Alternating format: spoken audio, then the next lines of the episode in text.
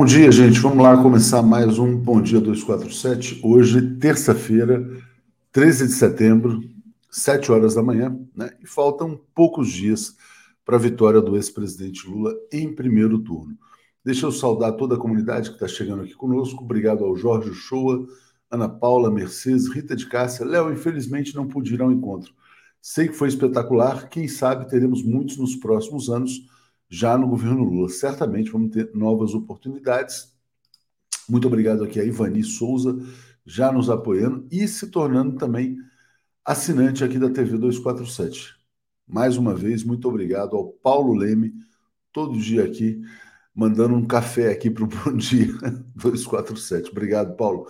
Obrigado aqui a Ana Maria Rumbelsberger, também nossa assinante. Bom, Vamos lá, pesquisa IPEC fantástica, né? Lula tem 51% dos votos válidos, 46% dos votos, mais 51% dos votos válidos. Seus adversários somados têm 45%. Significa que Lula vai vencer a eleição presidencial de 2022 no primeiro turno. E essa margem vai crescer. Por que, que vai crescer? Agora, se algum eleitor do Ciro Gomes ainda tinha alguma esperança de passar para o segundo turno, acabou, né? Então, lá, aqueles 7% que o Ciro, o Ciro ainda tem, vão derreter, né? O Ciro pode chegar ao final com 2, 3% dos votos, e a campanha pelo voto útil para tirar o inútil, aliás, queria agradecer aqui, frase do Weiler Diniz, o primeiro a formular essa frase, que depois foi propagada pelo Renan Calheiros, voto útil contra o inútil, né? Então, o que, que, vai acontecer? É, o Ciro vai derreter, o Lula vai pular para 47, 48, e o mesmo pode acontecer com a Simone Tebet. Né? O voto na Simone Tebet é absolutamente inútil também, não serve para absolutamente nada, porque só existem dois candidatos: né? Lula, futuro presidente, e Bolsonaro. Bolsonaro está admitindo que vai perder pela primeira vez. Olha, peço desculpas a vocês por rodar um vídeo do Pestilento mas uh, do ponto de vista jornalístico tem sua relevância essa fala que vai rodar aqui de 30 segundos. Vamos ouvi-la.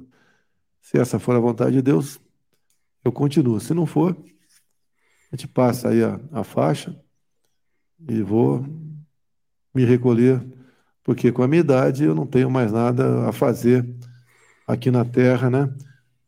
É, se acabar a minha a minha, minha, essa, essa minha passagem pela política aqui em 31 de dezembro do corrente ano. Obrigado a todos. Temos os mesmos valores. É isso. De fato, ele não tem mais nada a fazer. Pode se recolher, pode vazar, porque já perdeu a eleição presidencial. Ivo Miranda Gomes, bom dia, comunidade Carmesim. Hoje madruguei, já tasquei o dedo no joinha, live com o Léo, TV Brasil 247, Atush e o Zé, comunista do Brasil, Reinaldo são, uh, são excelentes. Rumo ao primeiro milhão. Obrigado aqui ao Ivo. Muito obrigado aqui também a Alair Padovani, né? Então, Rock in Rio, 100% Lula. Lula, de fato, está bombando no Rock in Rio.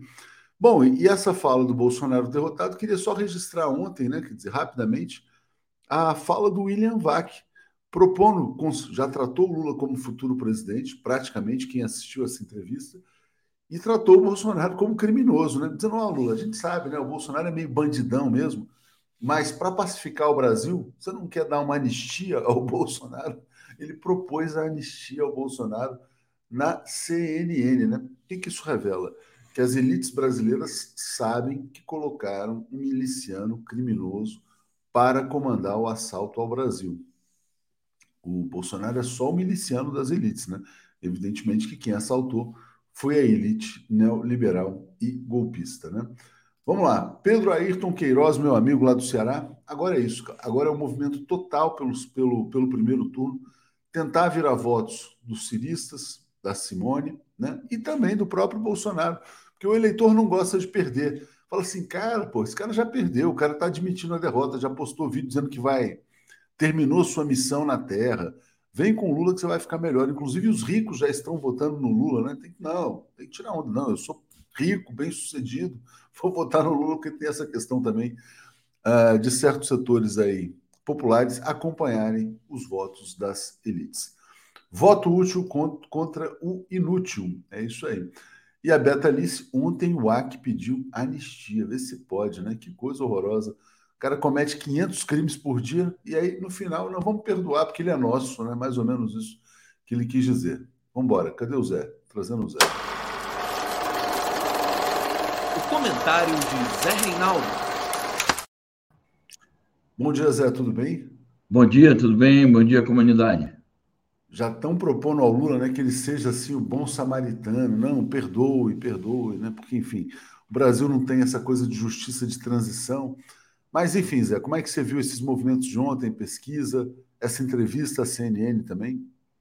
Muito bem, a pesquisa é muito boa, né? Mostra que a tendência vai se confirmando é, de uma vitória do Lula no primeiro turno. É, mostra a força que tem nesse final de campanha a união de amplos setores políticos em torno do Lula. Mostra a capacidade do Lula, porque ontem ele, ele deu uma mensagem de diálogo quando ele disse que está disposto a conversar com os vencedores das eleições parlamentares para fazer uma nova composição política, seja visando a formação do governo, seja visando é, a gestão do orçamento, na medida em que ele está rejeitando o orçamento secreto, fez uma nova crítica severa a esse orçamento. Então, o Lula está demonstrando também capacidade de liderança e de que vai promover a união de ambas forças políticas. Isso é muito positivo. O Bolsonaro está indo para o Reino Unido esses dias, para o enterro da rainha, ele podia ficar lá. Já há poucos dias, há dez dias da eleição, fica por lá, pede um exílio. Lá, exílio. Isso, pede um exílio aí a, a, a, coroa britânica com algum parceiro lá, algum sheik do Oriente Médio. Enfim, ele não tem mais o que fazer aqui no Brasil, de fato. É, na verdade, a única coisa que ele tem que fazer no Brasil é pagar pelos seus crimes, né? Que não é pouca coisa, porque não são poucos crimes. Pedro Gustavo, uh, Léo, qual perfil tem esse vídeo do Coiso? Está no Metrópolis, mas a gente já está eh, publicando daqui a pouquinho, Pedro. Ricardo Marinho, se não rever privatizações, será um erro fatal de Lula. De fato, a nota negativa dessa entrevista é quando ele fala, o VAC fala lá sobre privatizações, e o Lula deixa mais ou menos subentendido que não vai rever privatizações. Né? Cadu, eles têm razão, somos todos comuns nisso. Fora Bozo, um ótimo dia para todos nós. Zé, dia 13 de setembro, alguma efeméride? Bom, eu queria homenagear hoje o ex-vice-presidente do Equador, Jorge Glass, que está preso. Ele faz aniversário hoje, 53 anos. Então, o melhor presente que ele receberia seria a justiça. Ele está preso já há cinco anos, foi condenado a seis, é, injustamente, porque foi no, no, marco de uma operação de Lofer, que aconteceu ali no, no Equador, e já recebeu várias ordens de habeas corpus, de soltura, mas a justiça, na verdade, a injustiça do Equador, num quadro em que o país está sendo governado pela direita, não obedece é, às determinações, os juízes, enfim, a, a, as autoridades que são encarregadas de cumprir os mandatos judiciais não obedecem à, determinação e o Jorge Glass continua preso. Então, no, no dia do seu aniversário, a gente levanta aqui essa voz de solidariedade com ele, além de dar os parabéns, naturalmente, por mais um ano de vida. É, enfim, é uma injustiça que precisa ser reparada urgentemente. Certamente. Tinha uma pergunta aqui anterior sobre a diferença de metodologia, né? IPEC e FSB. FSB é telefônica e feita pelo mercado financeiro. Né? Então, o resultado da FSB é um resultado bem questionável. A IPEC é com entrevistas presenciais e do Instituto, que era o antigo IBOP, portanto, muito mais confiável do que a pesquisa BTG/FSB. Danilo lembrando aqui, Zé, Abu Sufle, Viva as Esquerdas, lembrando o filme do Jean-Luc Godard. Então vamos começar com essa notícia. Morreu um dos maiores cineastas de todos os tempos. Diga, Zé. É isso. Foi o fundador da chamada Nouvelle Vague, né, a nova onda do cinema francês. Foi uma das figuras dominantes desde o começo dos anos 60 é, do cinema mundial. Ele criou tendências, marcou uma época extraordinária e o nosso Danilo lembra aí o filme com o qual ele estreou, que é o Acossado, né? Abu de Sufre, com o grande Jean-Paul Belmondo, que nos faltou também há pouco tempo. O Jean-Paul Belmondo morreu. Enfim, é isso. O Godard foi um grande cineasta, morreu aos 91 anos e deixou uma marca indelével na cultura francesa e mundial. Filmaço, né? Quer dizer, esse filme realmente é muito marcante para muita gente, quer dizer, e é muito é, como é que eu diria ali? Quer dizer, a, a, como é que chama? A atriz é Jean? Jansen que faz o, o que, que, que, faz o papel com Belmondo. Uhum. Ela come, a gente começa o filme ela distribuindo aqueles jornais ali. É isso, ela vem de jornal. É. é sensacional. Já já o pessoal traz o nome da atriz também, que é magnífica. Paulo Tomás está dizendo assim: ó, então, bom dia, como fica a Inglaterra receber um genocida condenado pela ONU, né? E o Frederico então perguntava sobre a diferença de metodologia, era isso, né? Quer dizer, IPEC presencial, a outra telefônica e controlada pelo mercado financeiro, né? Caco Bock lembrando que as togas substituíram as fardas na América Latina. Isso, inclusive, é Janseberg, exatamente. Janseberg, Obrigado aí, pessoal. Janseberg. acabei de olhar também, Janseberg. É maravilhoso esse filme. e o Caco está dizendo: é, togas substituíram fardas na América Latina. Tem um artigo famoso do Fernando Henrique Cardoso, no El País, em que ele convoca o golpe de Estado contra ex-presidente Dilma Rousseff e fala que os novos golpes serão dados com juízes, não com tanques e canhões. É mais ou menos isso. Ele já tinha sido orientado sobre a nova metodologia de golpes aqui na América Latina. E o, e o William Vac ontem, uh, Zé, ele falou assim: não, historicamente, pode-se dizer talvez que foi golpe, mas juridicamente não foi golpe. É. Aí eu, eu retuitei agora uma postagem. Bom, juridicamente a escravidão foi legal. A justiça conestou todos os crimes aí que a gente conhece. A justiça sempre serviu às elites, às classes dominantes, num determinado momento histórico. Né? É verdade. Bom, eu assisti a, entrevista toda e o, o VAC, ele estava no começo da entrevista, até a metade mais ou menos, com aquela conversa de corrupção e de refutando que tinha sido um impeachment do ponto de vista jurídico, ele estava muito na ofensiva, mas depois eu notei que ele foi afinando, afinando, porque o Lula foi para cima, o Lula respondeu de maneira muito aguda as questões e acabou com isso que você se referiu no começo, né? Ele chamando o Lula praticamente reconhecendo que o Lula é o presidente, pedindo anistia para o, para o Bolsonaro. E é isso, ele cometeu ali uma série de erros políticos terríveis. É, naturalmente, ele estava cumprindo ali um roteiro, né? É, mas eu achei que ele é, vai afundando. É aquela coisa, ele estava reproduzindo a ideologia da mídia corporativa Isso. neoliberal, golpista, antipovo, antinacional, vira-latas. Vira-latas teve um ponto lá em que ele falou: não, o Brasil não pode ter projeção porque ele não tem força para ter protagonismo internacional. Não tem, quer dizer, não tem uma ova, né? O Brasil é um dos países mais fortes do mundo, mais importantes do mundo, mas com elite vira-latas. Essa é uma outra questão. Mas vamos falar, já já a gente fala mais aqui. Deixa eu pegar aqui, tem muita notícia internacional. O que está acontecendo na Armênia, Zé? Bom, é uma, um recrudescimento de um conflito antigo que tinha sido pacificado e que há dois anos retornou, que é o conflito em torno de uma região chamada Nagorno-Karabakh, que fica entre a Armênia e o Azerbaijão. É, é uma região contestada, disputada por ambos os lados.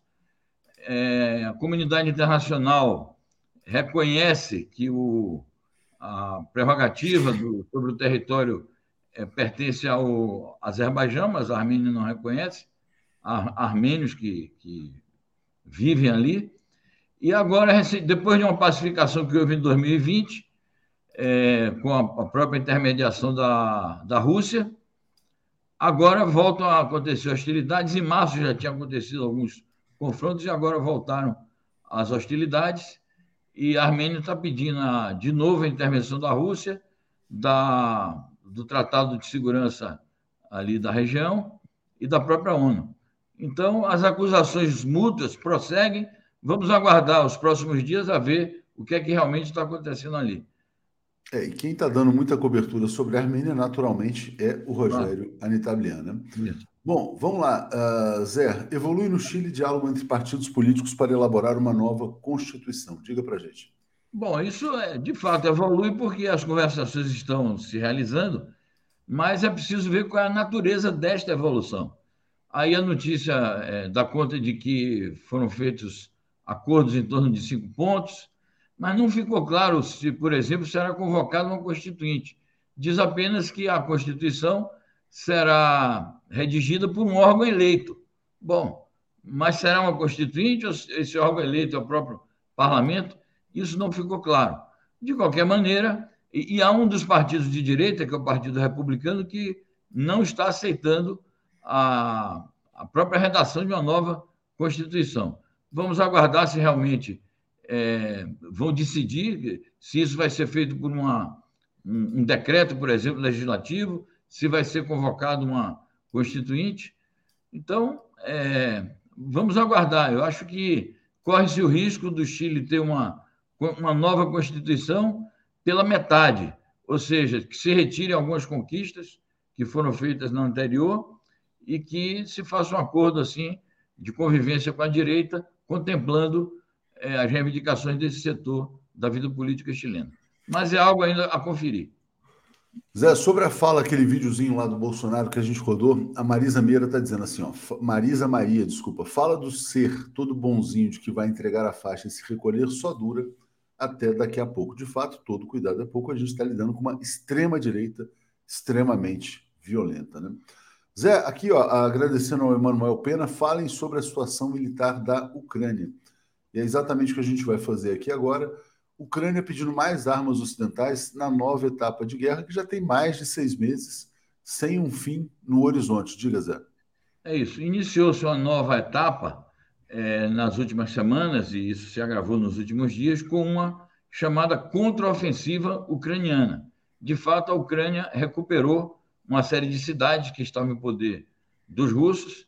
Os russos se retiraram dessas cidades, então, digamos que interromperam a ocupação nessas cidades.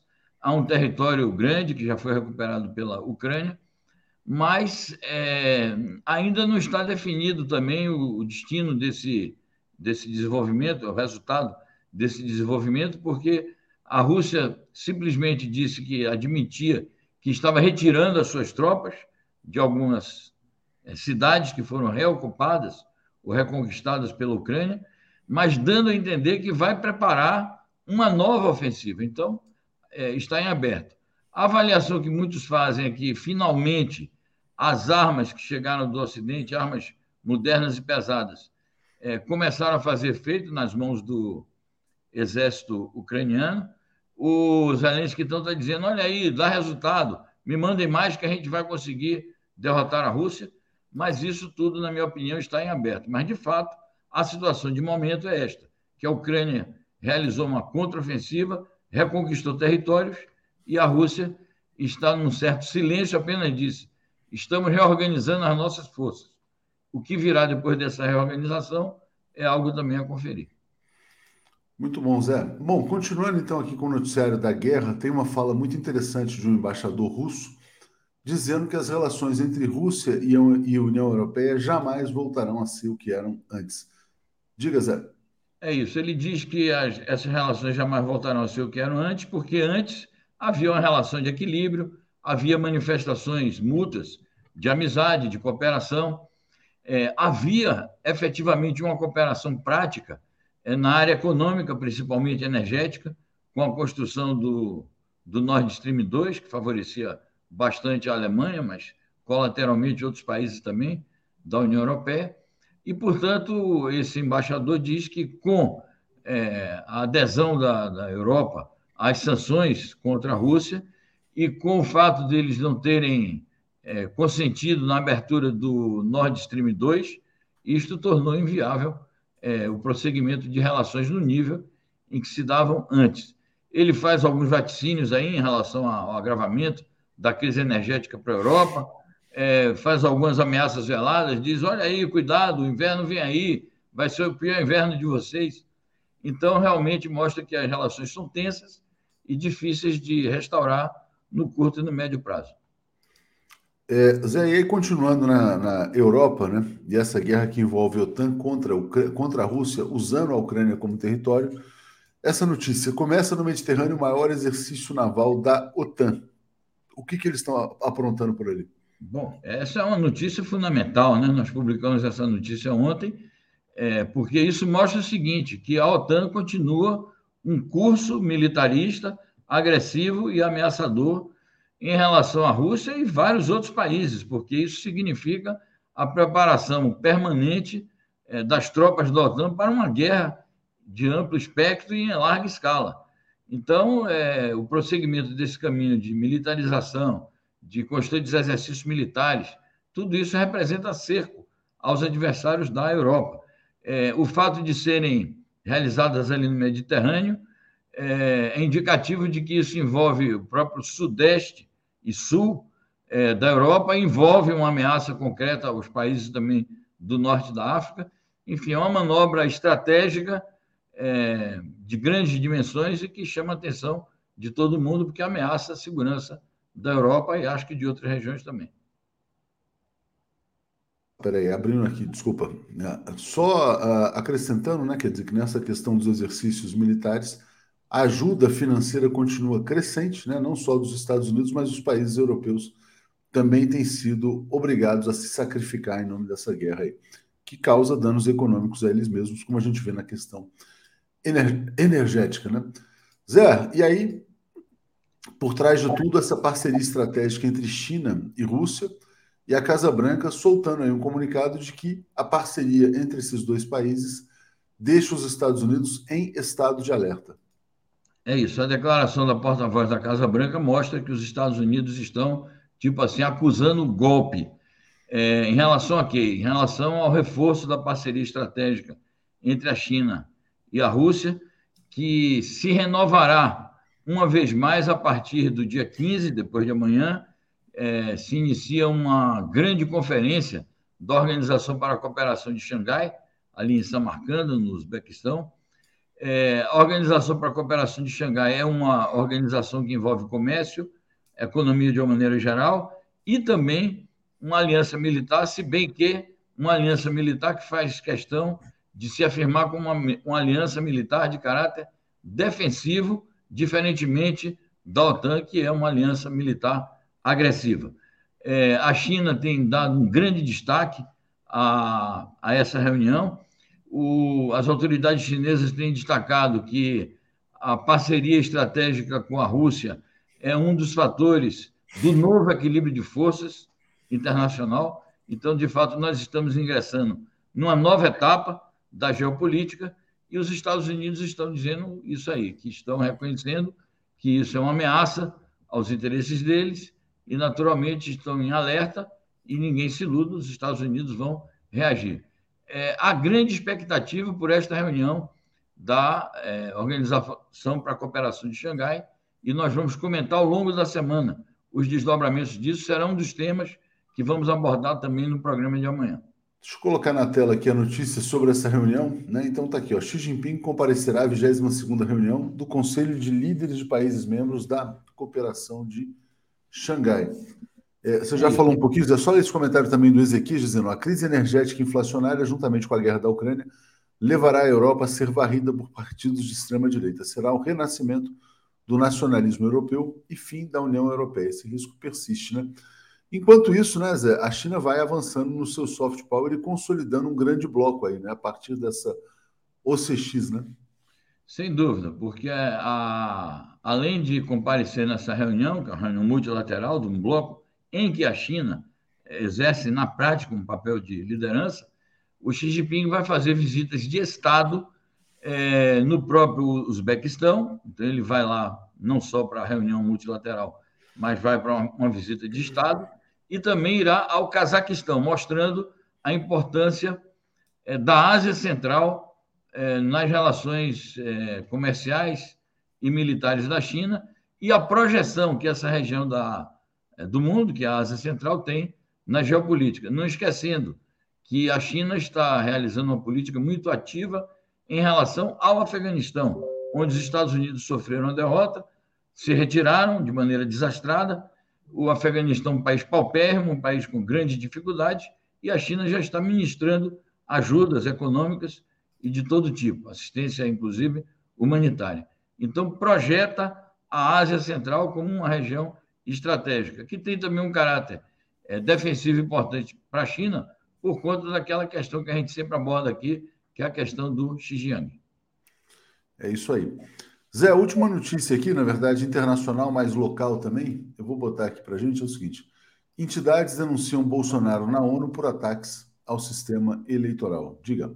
É isso, muito importante que vão, várias entidades aí ligadas à questão de direitos humanos, a direitos aí é, de vários setores da população, é, estão se dirigindo ao Conselho de Direitos Humanos da ONU para apresentar mais uma denúncia contra o Bolsonaro, chamando a atenção para as ameaças que ele faz ao sistema eleitoral brasileiro. O Conselho de Direitos Humanos da ONU é uma instância importante, é, naturalmente que não tem poderes para, é, de imediato, sancionar o Bolsonaro, mas a denúncia em si já é um, uma sanção de tipo moral e repercute politicamente muito mal para esse governo de extrema-direita, no momento em que ele está aí se debatendo com esses índices de desaprovação enormes e com o favoritismo do Lula.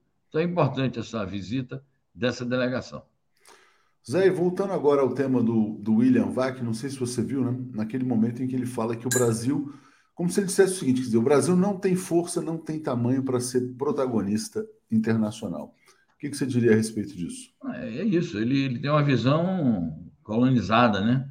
O Brasil demonstrou é, que tem muita capacidade de articulação internacional quando é governado por uma, um governo, por um conjunto de forças políticas patrióticas, democráticas e que têm noção sobre o papel estratégico que o Brasil pode jogar no mundo. Basta citar três iniciativas que os governos progressistas brasileiros de Lula e Dilma tomaram. Primeiro, a ativação do BRICS. É, a projeção estratégica do Brasil no BRICS foi extraordinária. Segundo, a questão da África e do Oriente Médio. O Brasil praticamente é, ampliou as relações. A África era um continente abandonado pelas classes dominantes brasileiras que sempre olharam para a Europa e para os Estados Unidos. Foi enorme o número de embaixadas que o Brasil criou na África e é, ativou aquela reunião, aquele diálogo é, Oriente Médio, América Latina.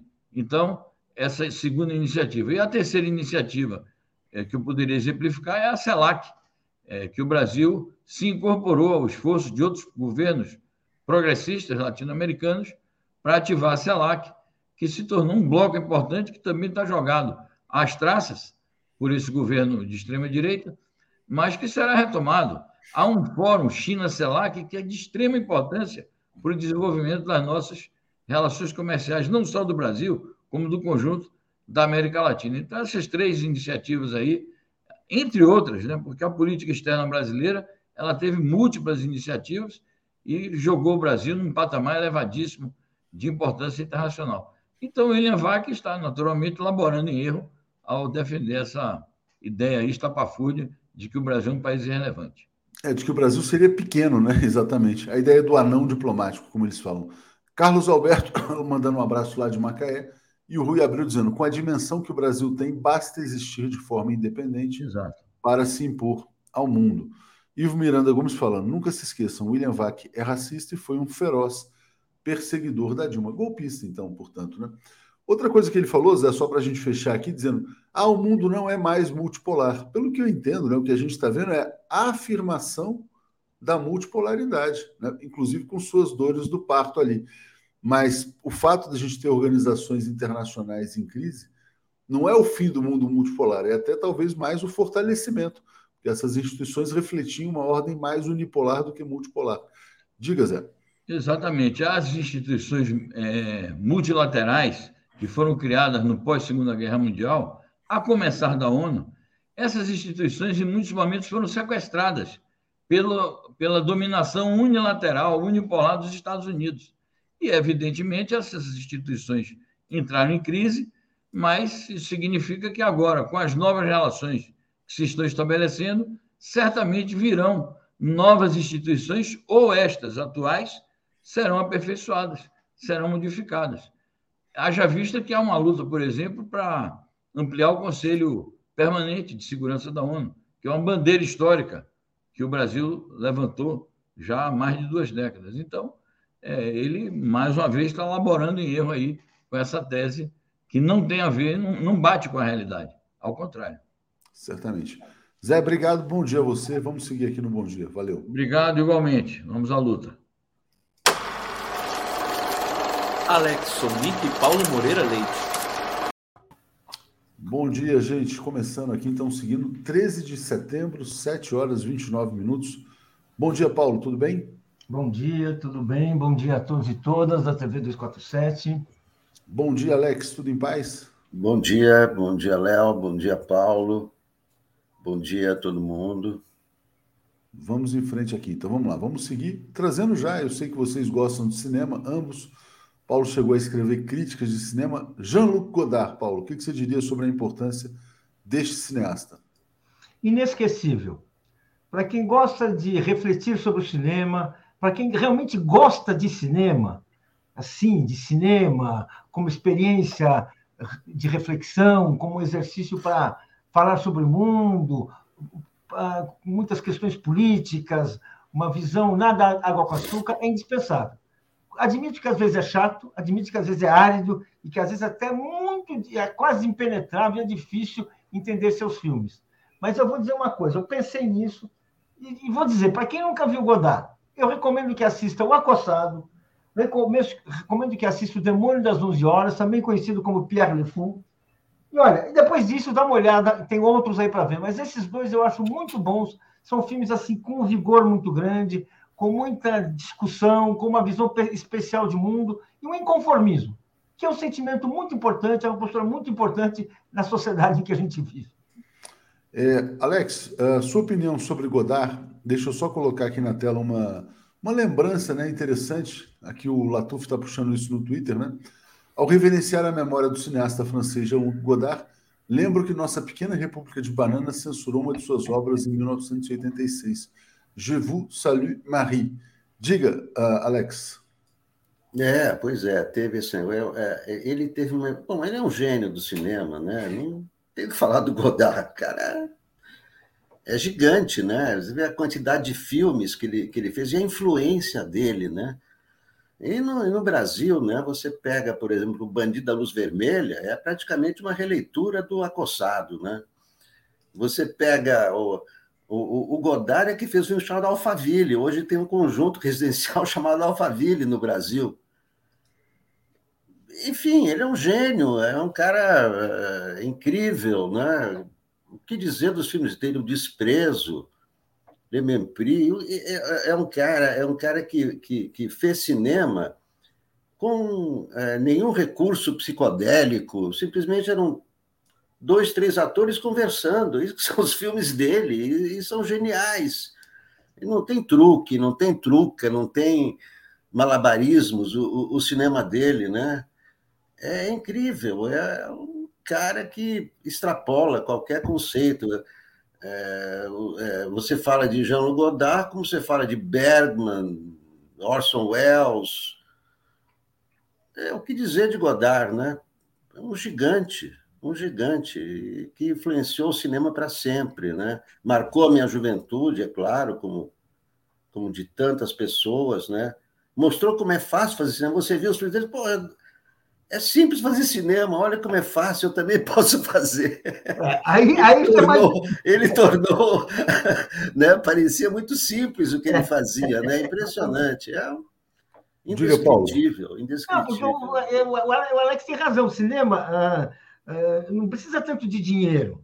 Você precisa de ter uma ideia, você precisa ter uma, uma ideia coerente com o, o seu tempo e, e, saber dirigir os atores. É isso que é o cinema. Agora, isso é muito mais difícil. Tanto que várias pessoas depois tentaram fazer filmes inspirados em Godard e, e, e, poucos deram certo. Godard realmente, porque ele era um gênio, ele era realmente aquele cara com uma mente privilegiada e, e irredutível. Né? Ele era de um radicalismo assim absoluto. Era o que ele pensava, um cinema assim, absolutamente racional, absolutamente chamado distanciamento. Ele não gostava de nenhum envolvimento emocional com atores, sem sentimentalismo de nenhum tempo, cerebral. Isso é um radicalismo muito bom, mas agora é preciso ser muito coerente e muito consistente para fazer um radicalismo e ele funcionar. É isso e aí. Ele, e ele, foi, ele, era um cara muito rico, né? A, a mãe dele era filha do, do dono do Paribas, do, do, do, banco Paribas, banqueiro, mas ele não tinha nada que ver com isso, né? Sempre foi um cara de esquerda, lachinoise, mas ele veio de uma família muito rica, riquíssima, o que importa, né? Tanto faz, podia ser pobre, podia ser rico, mas seria sempre o Godard, né? Interessante. Quem sabe aí vocês não abrem um vídeo depois para fazer sobre falar sobre o legado de Jean-Luc Godard. Muito bom. Deixa eu agradecer aqui a Cristiane Bulhões chegando como assinante. Vou rodar um vídeo aqui para vocês dois uh, sobre a importância política deste momento. O vídeo tem um minuto, vamos ouvir aqui o grande jogador brasileiro Raí. Voto em Lula porque amo a vida, porque respeito a vida, porque respeito todas as cores. Voto em Lula porque sou antirracista e antifascista, porque respeito as mulheres, porque respeito as diferenças, porque quero um país mais justo, porque preservar a natureza é preservar a vida e a vida dos índios, nossos povos originários.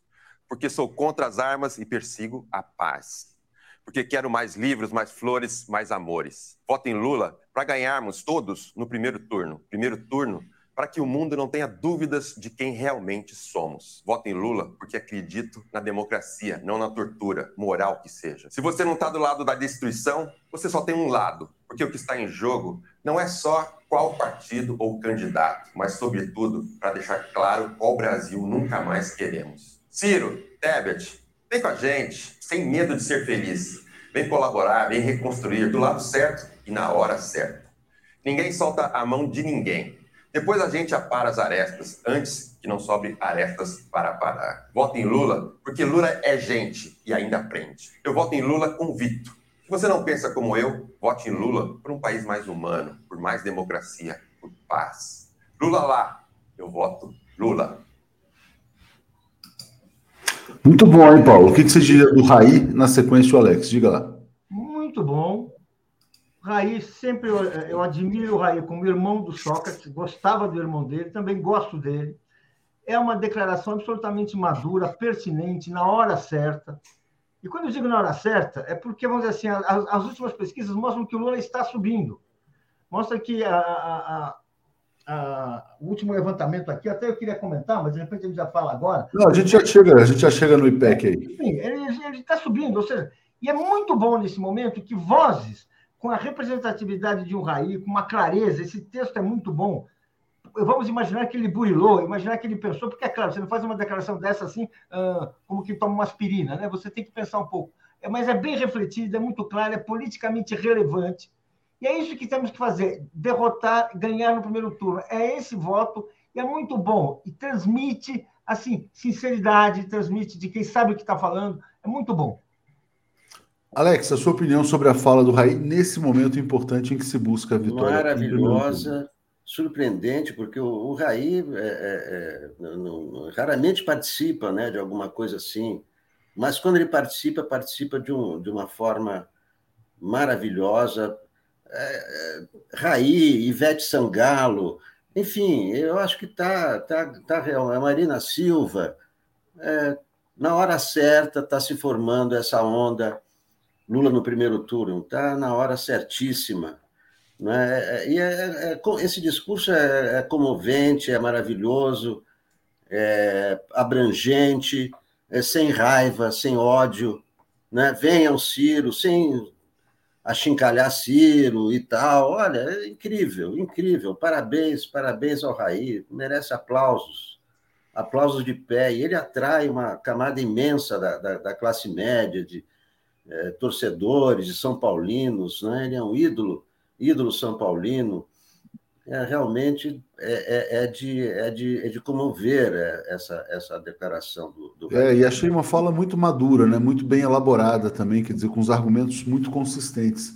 É, o Bernardo dizendo, bom dia, Léo, que é meu e-mail aqui, é atush.brasil247.com.br, né? ATTUCH. Luiz Benevides, cresci ouvindo que Godard era árido, difícil. Aos 27 anos vi Le, Le Carabinier, 1963, e achei tranquilíssimo dos 70 para frente, entendo a crítica, foi meio século de toque de bola, mas fiquemos com seus golaços dos anos 60. Wilton, uh, quando Lula for eleito, precisamos pressioná-lo a rever as privatizações da Eletrobras e os ativos da Petrobras. Tem razão, o, o, o, o Lula foi questionado pelo William, pelo William Vac sobre privatizações e fez uma de, declaração mais cautelosa. Tem que ser pressionado, sim. Heitor Paladim, bom dia. Primeiro turno já para que o mundo tenha certeza de quem somos. Né? É, bom, já, já, já vamos falar sobre o IPEC. Deixa eu só compartilhar rapidamente. O Bolsonaro cometeu mais um crime de racismo ontem. Né? Ele participou desse podcast chamado Podcast Collab. Um dos entrevistadores aqui é negro, né? Então, quando ele chegou, o Bolsonaro fez uma. Quando o Bolsonaro chegou, fez uma piadinha, chamou de gordinho, né? Tudo bem, É, tudo bem não, na verdade é uma gordofobia, mas assim, ele acha que tudo bem, né? Que pode fazer esse tipo de coisa. O mais grave foi o que ele fez depois, né? Ao vivo, o Bolsonaro falou: tu é meio escurinho. Ah, isso é crime, né? Então disse Bolsonaro, um apresentador negro. Então, Bolsonaro é racista, cometeu mais um crime de racismo e tem que ser punido. Então é mais aí um crime para longa lista de crimes cometidos por ele. Paulo Moreira Leite, fala sobre a pesquisa IPEC, então. Lula é 45, aliás, 46, Isso. e todos os seus adversários somados 45. Ele tem 51% dos votos válidos. Diga, Paulo. Não, o importante, uh, nós estamos falando de uma pesquisa feita uma semana depois do 7 de setembro, quando o Bolsonaro fez aquela, aquelas provocações, aquelas manifestações antidemocráticas que poderiam ter tido, uh, poderiam ter tido assim um, um, impacto muito maior do que tiveram.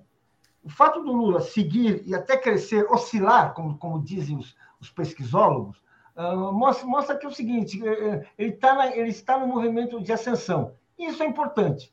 Ele tem que alimentar esse movimento, ele tem que seguir uh, nessa, nessa atividade, nesse, nesse esforço, porque, de fato, quanto antes ele conseguir garantir a vitória, uma vitória no primeiro turno seria muito boa, é, seria muito importante. Nós sabemos como é difícil, sabemos que não é fácil, nem precisamos achar que se ela não ocorrer, terá sido uma derrota. Mas seria importante. De qualquer maneira, importante é ele ganhar consistência política.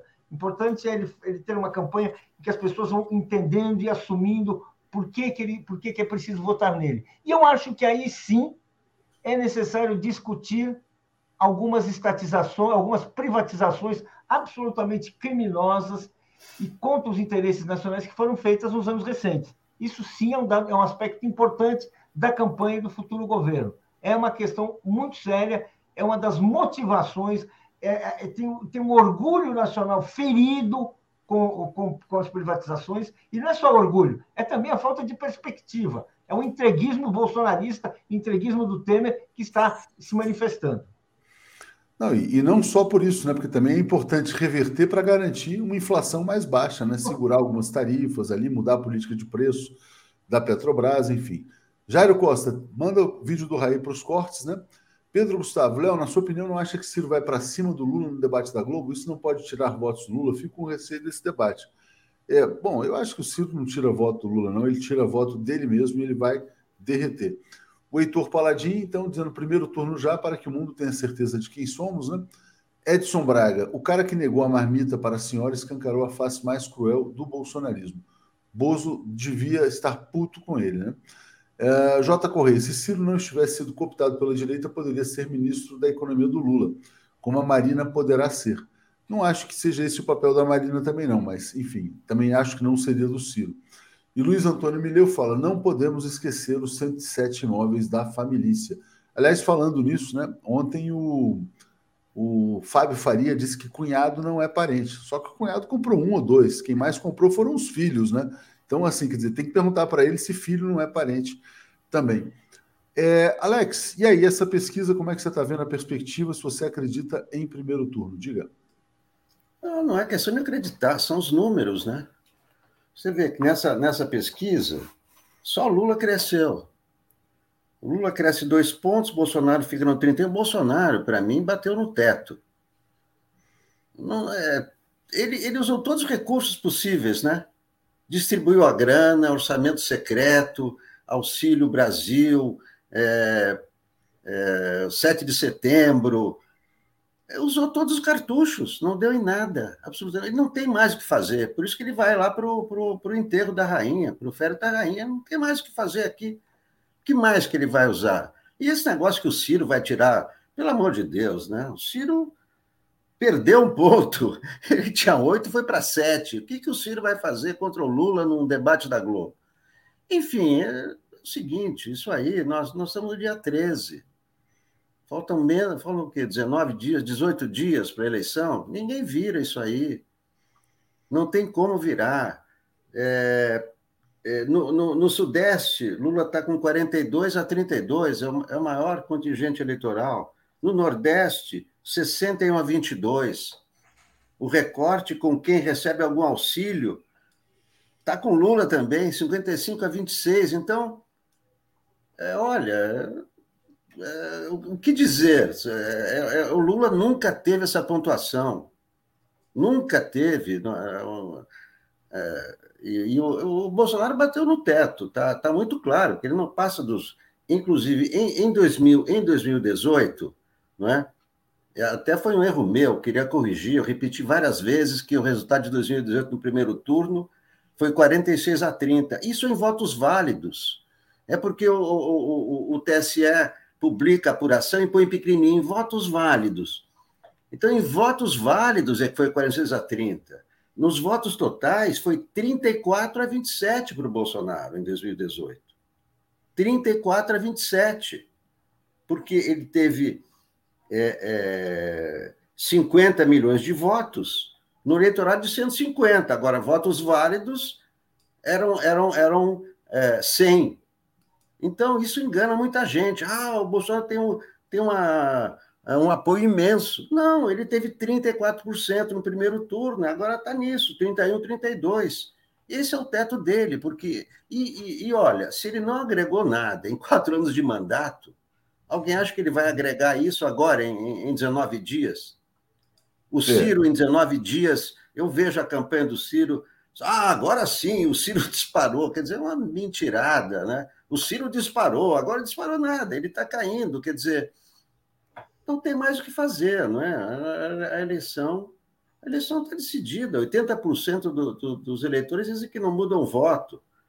Então, e toda essa violência, perseguição e etc., só, só conta a favor do Lula não conta a favor de Bolsonaro porque o brasileiro não está afim de violência, está afim é, de comer. Estamos aí na contagem regressiva para virar essa página triste da história. Centelha está dizendo aqui, até a mamãe família comprou a Pezinho. Vamos passar um pouco para a entrevista do ex-presidente Lula à CNN, é, atualizando aqui antes os comentários, a Thaís dizendo assim, olha, e a grana para a família comprar 107 imóveis, né? Veio do crime organizado, né? De onde poderia ter vindo. É, Cristina Vilas Boas, bom dia. Ânimo novo para a luta. Vamos precisar de todo mundo para banir do mundo a opressão. Lula no primeiro turno. É, Paulo, vamos aqui botar então um trecho da entrevista ao William Vac, em que ele, uh, William Vac, no final, pergunta se Lula não está disposto a anistiar Bolsonaro para pacificar o Brasil. A coisa boa da pergunta é que ele admite que Bolsonaro é um bandido criminoso, mas diga, Paulo.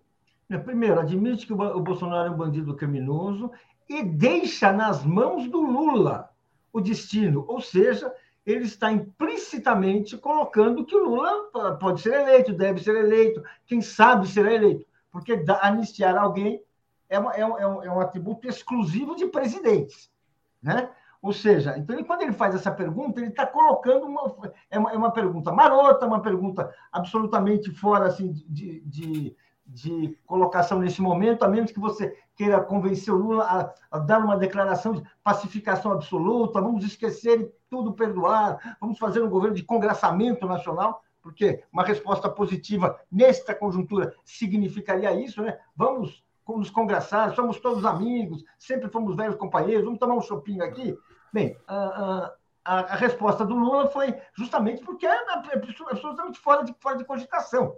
Né? E, não, e não tem porquê. Agora, certamente, certamente, essa pergunta quer dizer que, em caso de vitória do Lula, aquelas forças políticas que eh, se, se expressam uh, uh, através da CNN, estamos falando de uma das maiores redes de TV do mundo, né, uma multinacional, de um, né, tudo, tudo isso que nós sabemos, bem, elas vão apostar na pacificação total, no congraçamento, na união. Por quê? Porque eles não querem que o Lula faça nenhuma revisão, nem de privatizações, nem de, uh, uh, nem, nem de privatizações, nem da, da Previdência, nem da reforma, nem da, da, dos direitos trabalhistas, ou seja, vamos, vai ficar tudo numa geleia agora sob a administração Luiz Inácio Lula da Silva. Esse é o sentido todo dessa palavra anistia. É, não é uma anistia só para o Bolsonaro, né? É uma anistia para o Bolsonaro e todos os golpistas, inclusive as Exatamente. políticas econômicas dos Se não para o Bolsonaro, vai o resto. Exatamente, exatamente. É, só colocando aqui uma notícia importante que acaba de chegar, a gente falou um pouquinho sobre isso ontem. pesquisa no Ceará, né? Então a derrota do, do Ciro vai se ampliando. Eumano ultrapassa Roberto Cláudio, se consolida em segundo lugar, mostra a pesquisa. Real Time Big Data. Capitão Wagner, União Brasil, tem 36. Eumano, 26. Roberto Cláudio, 22. Né? Então o Eumano foi de 24 para 26 e o Roberto Cláudio de 25 para 22. O segundo turno deve ser Eumano contra o Capitão Wagner. Então o PT tem chances de vencer no Ceará também. Botando mais uma notícia aqui, Alex, rapidamente também. É, o pessoal, de onde vem o dinheiro dos 107 imóveis do Bolsonaro? Né? Aqui tem uma explicação para isso. Milícia cresce 161%, ocupa metade do território do crime no Rio de Janeiro. E importando armas, né? Importando armas aí através de clubes de tiro. Enfim, o Bolsonaro diz que não tem mais nada a fazer na terra depois que perder a eleição, pode cuidar dos negócios, do escritório do crime que tem ligações com ele. É, Alex Sonic, como é que você vê então a questão, a, como é que você viu a entrevista do Lula à CNN? O que, que você destaca? Muita gente elogiou ele, muito tranquilo, enfim, qual que é a sua opinião? Não, primeiro que eu não vejo essa importância toda da CNN, que tem menos audiência do que nós, né? É verdade, eu também, não, também concordo sabe, com comentar, você. CNN, vê, a, vê a, audiência dele, 0,0. O Irã Wack, né, ele às vezes parece inteligente, às vezes parece burro, imbecil, né? Essa pergunta da anistia é estúpida, é só isso. Ah, você vai anistiar o Bolsonaro? Isso vai pacificar o Não, o Bolsonaro, a questão dele é com a justiça. Eu sou o presidente da República. Uma pergunta imbecil, estúpida, de uma resposta muito fácil. Então, é, não vi nada nessa entrevista. Isso aí não muda nada. Ah, o Lula, como sempre, foi brilhante e tal, como em todas as entrevistas, né? menos no debate. Eu não, não, não, vi nem, não vi nenhuma importância nisso aí. Me desculpe aí, mas realmente ficar comentando entrevista na CNN Brasil, né? Você comenta quando é num veículo né, de repercussão, eh, de massa. Quem assiste CNN Brasil? O eleitor é, do Lula, modo, Lula, é, os eleitores do Lula, Lula assistiram para ver o desempenho do Lula. Então, a audiência aumentou por causa do, dos admiradores do Lula que assistiram. Se não fossem eles, né? É, o que, significa a, a CNN em, em, termos de audiência? Mas eu, o Mac é isso, é um cara que parece inteligente, mas é também burro. É, é um cara de direita, todo mundo sabe qual é a posição não, ele é, dele. Eu, eu né? acho que ele é um cara inteligente. Eu acho que ele é um cara inteligente, burro, ele está capturado né? por um pergunta discurso. burra, como a pergunta da vodka, outra pergunta estúpida, né? Mas vai fazer Qual outra pergunta? Da vodka. Ah, você vai tomar. Porque na Rússia não se toma cerveja, se toma vodka. Ah, Fez uma insinuação lá. Não, sabe? não aquilo, aquilo, tem outro, aquilo tem outro sentido. Aquilo não tem nada de burro, não. Aquilo é um. Já te passo Paulo. Para mim, isso é estupidez, Paulo. Desculpe se você considera isso inteligência, tudo não, bem. Não, não, já, já passo. Só, só um minutinho, gente. Só pegando aqui o comentário da Estela dizendo. É, ah, bom, bobagem dizer que Ciro disparou. Alisson Lacerda, é preciso recuperar o vídeo de declaração de Ciro em 2018, quando falou que se Lula estivesse solto e candidato, ele o apoiaria, e nem sequer seria candidato. Isso pode auxiliar no voto útil. Quem foi muito elogiada ontem por sua postura foi a Marina Silva, né? Fez um discurso maduro também. É, queria te pedir para falar um pouco sobre ela, Paulo. E aqui esse bastidor, né? Quem costurou esse reencontro foram Fernando Haddad e Geraldo Alckmin. Diga, Paulo. Olha, a, a vinda da Marina Silva para a campanha do Lula é um fato positivo. É, ela tem uma representatividade é, e uma audiência em setores influentes né? não só do mundo ecológico, mas muitas pessoas da elite brasileira e talvez mesmo da elite internacional aprenderam a gostar da Marina, respeitam a Marina. O fato dela não estar na campanha representava um desfalque. Muita gente diria, mas está faltando alguém para dar consistência a esse discurso do Lula, que é um discurso que está mais próximo das questões ambientais, mais, mais, mais próximo assim, de uma reaproximação de aliados que se foram, que se afastaram, que criaram ressentimento. É importante essa vinda, que mostra assim, a capacidade, eh, eh, o poder do Lula, a força política desse movimento, que atrai, atrai a Marina, que a gente viu como ela ficou hesitando e, e, e negaciava tal. E o dela ter vindo e veio com sorrisos, isso é muito bom. Exatamente. Estava vendo um vídeo que foi publicado aqui agora de agressões, é uma compilação das agressões do Bolsonaro às mulheres, né? Bom, uh, deixa eu trazer aqui então, Alex, não você falando sobre Marina, a gente não perguntou, acho que vocês já, já comentaram ontem, mas é um fato importante né? e que não, acelera essa busca. Claro, a, a repercussão foi ótima, né? A repercussão foi excelente em todos os setores, né? classe média, comentaristas da Globo, a repercussão foi muito boa. E, e, isso é que é o importante. E também um contraponto ao Ciro. Eu acho que é um, é um, é um grande recado para o Ciro, né? A Marina também, durante 13 anos, ficou afastada, críticas dali e tal, nunca chegou a agredir, evidentemente, é, o Lula como, como o Ciro agride, mas é uma boa mensagem para, para, para o Ciro, né? é, um bom, é, é um bom recado para o Ciro, é um contraponto né? para essa é, teimosia do, do, do, do Ciro em permanecer sozinho, isolado, sem perspectivas e é, tentando controlar o seu eleitorado. Eu acho que foi um bom contraponto ao, ao, ao, Ciro Gomes, a participação da Marina, e é importante nessa reta final também, chegou no momento certo, né? o apoio dela chegou no momento certo, na, na, na reta final. Muito bom. Na hora certa. É, e lembrando né, que o dia decisivo para a campanha do Ciro aparentemente vai ser a próxima quinta-feira, com a pesquisa Datafolha, porque tem vários ciristas influentes aguardando essa pesquisa para decidir se declaram ou não o voto útil no ex-presidente Lula contra o inútil Jair Bolsonaro. Um último tema aqui que eu quero trazer para vocês dois ontem, né? É, tomou posse como presidente do Supremo Tribunal Federal a Rosa Weber, né, no lugar do Luiz Fux. É, qual foi o legado do Fux e o que esperar da Rosa Weber, Paulo? Olha, o legado do Fux, bem, cada um vai ter o seu, a sua lembrança, né? Uh, o legado do Fux para mim foi na campanha, eu sempre vou falar desse período, que é um período decisivo da nossa história, e por favor, nós estamos entrando no que pode ser igual ou pode não ser igual. Estamos falando da última sucessão presidencial.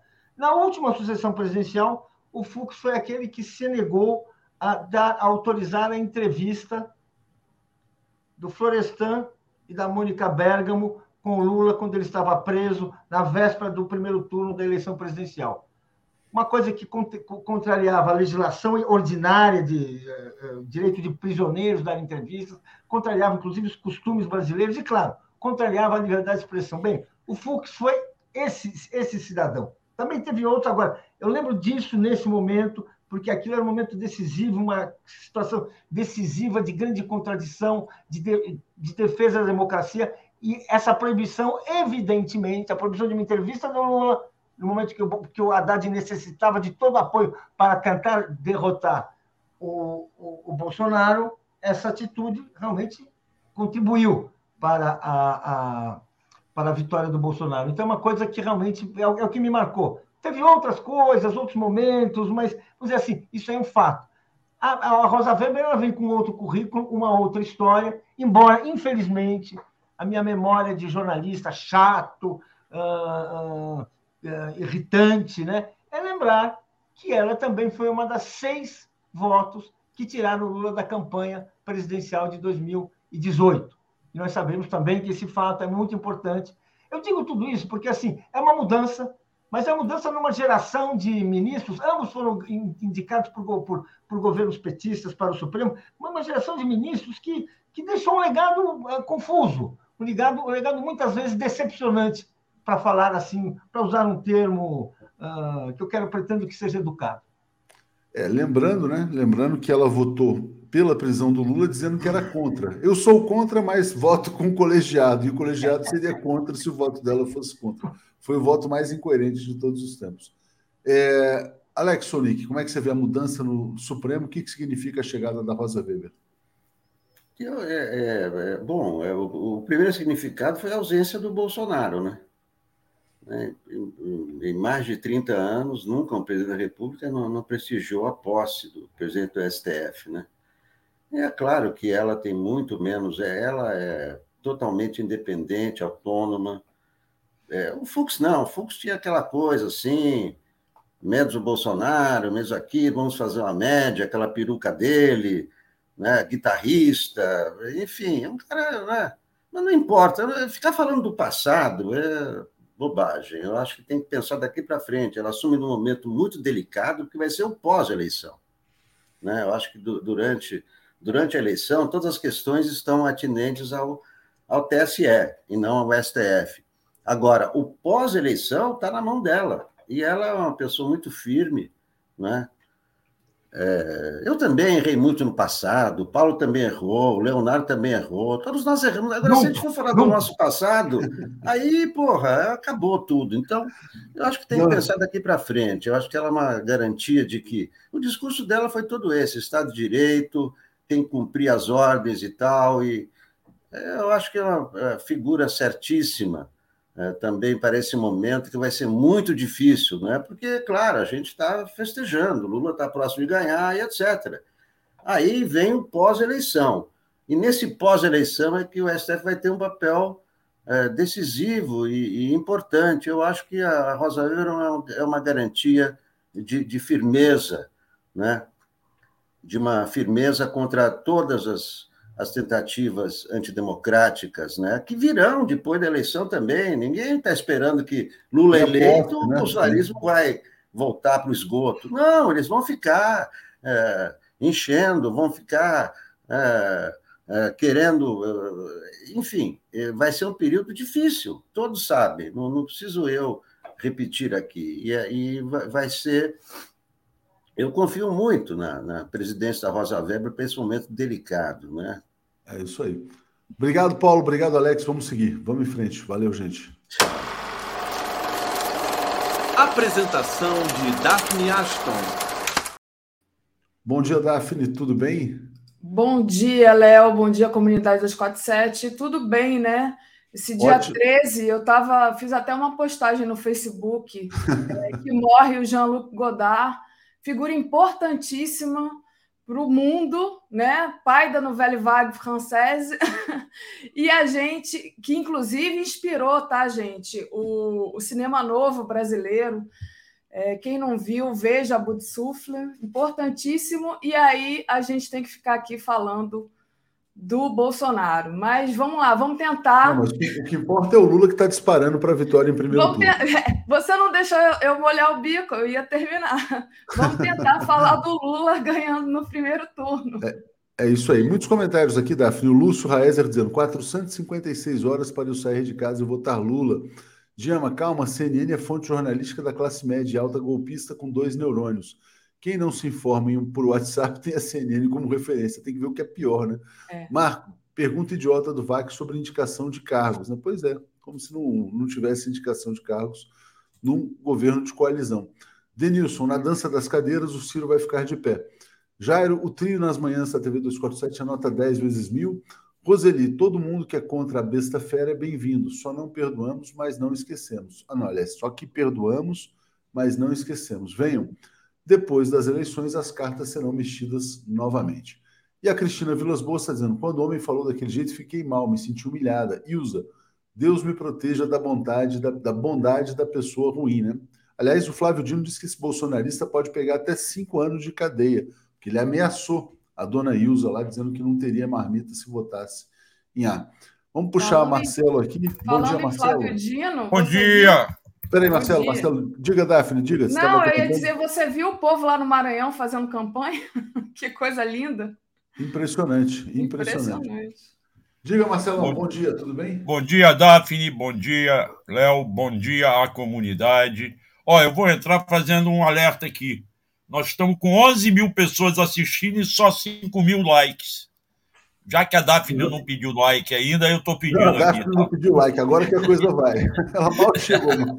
Agora, olha aqui. Ô, Léo, antes de você sair, antes de você sair, Daphne, eu te mandei uma foto da primeira página do, do Globo agora na, no site. Mostra para o Léo isso aqui. Por favor. Vou, vou mostrar. A manchete do Globo qual é? Olha qual é a manchete do Globo agora. Para você ver qual é o interesse dos bolsonaristas. Do Flávio Bolsonaro. Vamos é. lá. Diz Eita, que falta recurso crítico da campanha. É ponto crítico. É brincadeira. Ele já, né? Eles já ganharam 10 milhões de doações individuais. O interesse desses caras é meramente financeiro. Eles vão correr atrás para fazer caixinha, mesmo sabendo que vão perder. Esse é o ponto. Eles estão atrás de grana. Eu acho? Marcelo, que você está tocando num ponto central. Esses caras gostam de dinheiro, eles vão correr atrás disso. E, assim, como disse o Bolsonaro, se perder, se recolhe, mas vai contar o dinheirinho que ele acumulou, Sim, né? Sim, claro, claro, claro. Agora, olha só, nós não chamamos, eu estava ouvindo vocês, ontem foi o dia em que o Bolsonaro amarelou. Primeiro, o Bolsonaro não respondeu à CNN para ser entrevistado pelo William Vac. Fugiu da entrevista. Fugiu da entrevista. Tá? Amarelou ao não ir ao Supremo Tribunal primeiro presidente no período democrático do país que não foi a posse de um presidente do Supremo. Por que, que ele não foi? Porque ele sabia que ia ouvir coisas que não ia gostar. E os discursos, tanto da Carmen quanto da, da Rosa, foram excelentes, foram recados dados. Ele amarelou por completo. E agora vai tentar se salvar um pouco indo para Londres. O que, que, ele vai fazer em Londres? Ele vai acabar perdendo mais voto, porque vai criar situação de constrangimento. Alguém acha que algum chefe de Estado, a essa altura do, do campeonato, vai saudá-lo, vai cumprimentá-lo? Ele já foi evitado por tantas pessoas, em tantas situações, que agora mais ainda. É, ninguém, ninguém quer proximidade, né? Com o fascista pois é. derrotado. Bom, esse aí é só para início de conversa, tá? É isso. O Não, Bolsonaro amarelou. Isso aí precisa ser lembrado.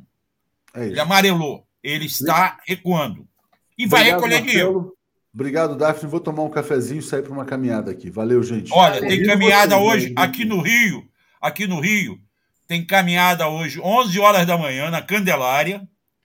Caminhada até às 13 horas, porque é 13, até às 13 horas. Vai ter campanha na Candelária com Freixo.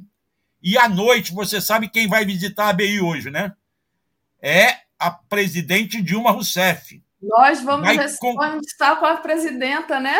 Marcelo? Nós vamos estar com a presidenta. A Dilma Rousseff vai na BI num evento aberto, promovido pelo Adi Damus. Ela vem da força para a campanha do Adi Damus. E nós, a direção da BI, vamos recebê-la com toda a honra de ex-presidente da República que ela merece. Vamos tentar conseguir o vídeo para retransmitir no fim de semana. Muito bom. É, retransmitir? Vou, vou, pedir, vou ver se alguém grava para gente. Vou tentar ver com o Adi se ele vai gravar tudo ou não. Deixa eu... tá? Obrigado, valeu, valeu, Léo. Deixa eu mandar um recado aqui para o Jairo Costa, que está sempre nos nossos encontros. Bom dia, Auler. Pena não ter ido ao aniversário da minha candidata na Áustria. 13123 estava em Terê e não pôde dar um abraço em vocês. Na Áustria, Daphne em você. A gente foi lá no aniversário da Náustria, Jairo, mas hoje tem a Dilma na BI. Então você pega o ônibus Podemos aí em Teresópolis e vem. Aproveita que o ônibus Teresópolis para ali na Carioca, né? Não é na Carioca? É. é. Não, para no, para no Menezes Cortes. Menezes Cortes, é, pertinho. Então, já vem Jair Costa encontrar a nossa presidenta Dilma. Marcelo, importante, né? A presidenta está aqui com a militância carioca. Muito bom. Vamos lá, Davi. Por onde nós vamos começar depois de eu ter alertado para o amarelado do, do Bolsonaro? Amarelou e está correndo atrás de grana. Eu que é o que interessa bom. a eles é, a, o amarelado do Bolsonaro, porque foi a primeira coisa que foi falada lá na entrevista da CNN, né? Que ele não respondeu. Então vamos começar por aí. Como é que você é, analisa a participação do Lula lá, a entrevista ao William Vac, que passou quase meia hora falando de corrupção? Gente, eu já estava aqui nervosa. Esse homem não tem outra coisa para perguntar, né? Bom, Mas o Lula se saiu muito bem, né, Marcelo? Pois é, cara. É isso. Essa é a primeira diferença isso foi realçado em um grupo de jornalistas que eu participo. William Vac, queiramos ou não queiramos, gostemos ou não gostemos dele, e eu tenho amizade com o William Vac, eu trabalhei com o William Vac quando ele era precisa editor. precisa melhorar suas amizades. Não, ele era editor. Eu não olho, eu não olho, eu não peço atestado ideológico. Não, Não é questão não de gosto- atestado ideológico, desculpa, mas o William Vac ele saiu da Globo porque ele foi racista. Isso aí. Sim, pra racista, mim, é tudo bem. Inclusive, Com é racismo, com o racismo dele eu não, não concordo, de jeito nenhum. Agora, o William Vac tem uma diferença para o William Boni. O William Vac é jornalista. O William Boni é apresentador, embora tenha diploma de jornalista, ele é apresentador. William Vac foi criado fazendo jornalismo, inclusive como correspondente internacional. É racista, é de direita e mas fez perguntas que as pessoas ficavam até com raiva, duras contra o Lula, mas não bateu abaixo da cintura. E isto possibilitou ao Lula mostrar quem é o Lula. Possibilitou aos tele- os telespectadores lá da, da CNN que o Lula se apresentasse, porque o Lula estava num brilhante dia, uma brilhante noite. O Lula não, não deu um apagão como ele deu no debate da Bandeirante. Ali o Lula estava solto, sem muita ordem de marqueteiro. Era o Lula que a gente conhece.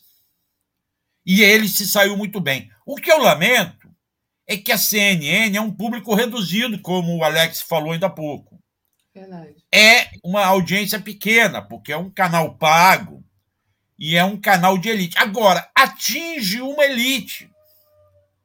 E a CNN não tem o público da Globo, canal aberto, não tem nem o público da Globo News, acredito eu, Uhum. tá?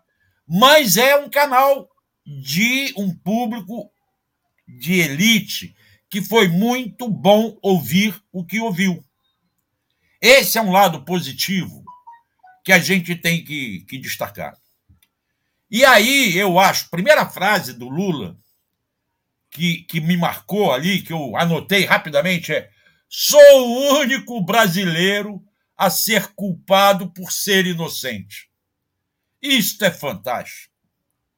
Isto é fantástico. William Vac quis porque quis, porque quis insistir na corrupção. E o Lula respondeu todas as questões dele, não deixou pergunta sem resposta. É claro que não vai mudar a visão do William Vac. Que não vai mudar a visão. O William Vac jamais vai admitir que ele, ao apoiar a derrubada da Dilma, estava criando essa coisa absurda com que nós vivemos hoje, que é o Bolsonaro. E foi outra frase do Lula, tá?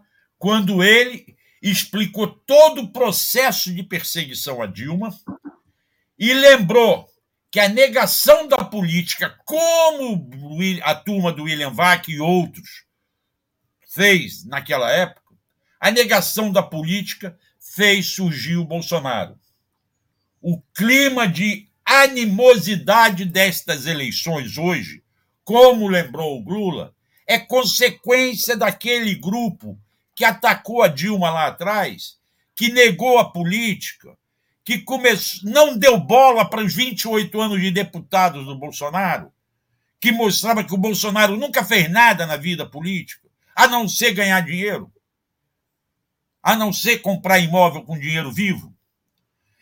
Então, esta entrevista tem uma importância relativa, mas é importante. Será muito importante porque ontem mesmo eu já comecei a receber recortes das respostas do Lula, que são respostas excelentes, que derrubam vários mitos, derrubam várias é, é, perseguições que fazem a eles. Então, ontem, o Bolsonaro apanhou de tudo quanto é jeito. Se mostrou covarde ao não ir à CNN, se mostrou covarde a não ir no Supremo Tribunal, recebeu recados do Supremo Tribunal de que ele não. E você vê que nem ele, nem o Mourão foram lá. E dois dos ministros dele, o Ciro Nogueira e o. Como é que é o do turismo aí? O, não é do turismo, Ah, é o da é- comunicação. Da comunicação. o o genro do, do, Faria. Fábio Faria. Fugiram, não quiseram ouvir o discurso da Rosa Weber. Exato. Certo? E, e é importante isso, Marcelo. Deixa eu também concordo com você. Foi muito é, meio que fura bolha, né? Mesmo sendo uma audiência pequena, fura bolha ali, porque quem olha a CNN é, não é o público, é, não é o eleitor do Lula essencialmente, né? Marlene Mota, Marcelo, aqui em Jacarepaguá não está havendo campanha do PT nem de outro partido da esquerda.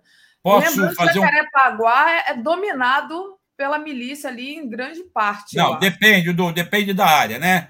Mas ali a, a Marlene deve estar falando da freguesia, do anil ali, que é a classe média. Uhum. Mas olha, vamos lá. Eu ontem tive numa caminhada do Freixo. É, eu fui rapidamente, que eu tinha outros compromissos. Às 11 horas da manhã, o Freixo fez uma caminhada do Largo do Machado até o CIEP, ali na Glória, que é o primeiro CIEP é, é, se eu não me engano, é CIEP Tancredo Neves. Não tenho lembrança se é esse o nome. Ele foi fazer isso. Eu encontrei o pessoal no Largo do Machado. O que, que eu encontrei? Os freixos cercado e apinhado pela militância. Para que isso? Eu falei para o pessoal, falei para vários políticos que estavam ali. Isso não vai trazer voto, porque esses já são votos. O Freixo precisa caminhar e conversar com quem anda na rua e não com os militantes. Acontece que os militantes ficam todos alvoroçados, querendo fazer foto, selfie, é, gravar, não sei o quê. Aí me disseram: não, isso aqui é mais, muito mais para o RJTV do que para a campanha. O que está precisando, Daphne, é o povo ir para a rua. Eu estou falando, inclusive, com um grupo aí para ver se a gente faz isso um grupo de pessoas que defendam, não é o Lula, é defendam a derrubada do Bolsonaro no primeiro turno, para não vivermos mais um mês de sobressaltos e de loucuras, para não darmos mais chance do Bolsonaro sair arrecadando dinheiro, dizendo que quer combater o Lula e recebendo do agronegócio. Uhum. O que nós precisamos é juntar militantes, independentemente de ter candidato junto ou não, para ir convencer as pessoas que não estão convencidas. Por exemplo, a minha ideia qual é? Sábado, ir para a Quinta da Boa Vista. Ali o público não é um público Zona Sul, classe média, que vota no PT. É isso que os militantes precisam fazer. Sim. Entende? Não ficar cercando o Freixo, cercando não sei quem, sem permitir que o Freixo converse com outras pessoas que não são eleitores. Então, isso que a, que a, que a Telenauta fala é sério. Não há, eu passei, eu tenho frequentado Jacarepaguá, você sabe disso, ó. A Rosângela, minha namorada, mora lá, eu tenho frequentado, passo por lá. Não vejo essa militância na rua. Mas houve, no fim de semana, uma em que começaram a recolher as bandeiras. É outro absurdo. O TRE recolhendo Sim. bandeiras no catete, ou sei lá onde, porque a bandeira estava grudada no chão, não estava na mão do, do, do não estava na mão do, dos militantes. É, outra porque estava próxima de escola.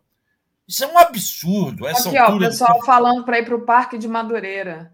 É, Parque de Madureira Mercadão, é outro. Lugar. Mercadão. Não, Parque de Madureira principalmente. É. Ó, a Elizabeth está reclamando que eu falo demais, então fala você, Dá. Deixa eu ler aqui os comentários, Marcelo. O Arnaldo Alves mandou aqui um super sticker. José Manuel Martins, alguém tem alguma dúvida que o Ciro tem seu preço? Pergunta ele. Nilson de Barros Abreu, fora do assunto básico, mas para não deixar cair no esquecimento, como está o teste de teor do oxigênio no caso de Genivaldo? Gente, o Marcelo já deu novidade disso aqui algumas vezes. Marcelo, eu vou falar. Depois. É, Dilma Rainha de Verdade. E o Jairo eu tinha aqui. José Renildes mandou um, um apoio aqui. Não sei se o Léo tinha lido a da Roseli, mas vou ler novamente em todo caso. Todo mundo é contra o Besta Fera, é bem-vindo. Só que perdoamos, mas não esquecemos. Venham, depois das eleições as cartas serão mexidas novamente. Fala, Marcelo. Que aí depois Não, o do, do Genivaldo é o seguinte: o do Genivaldo saíram os laudos que comprovam que a morte dele por asfixia mecânica foi consequência do gás que ele inalou por conta de terem ativado aquela bomba de gás lacrimogêneo. Ele faleceu por conta disso.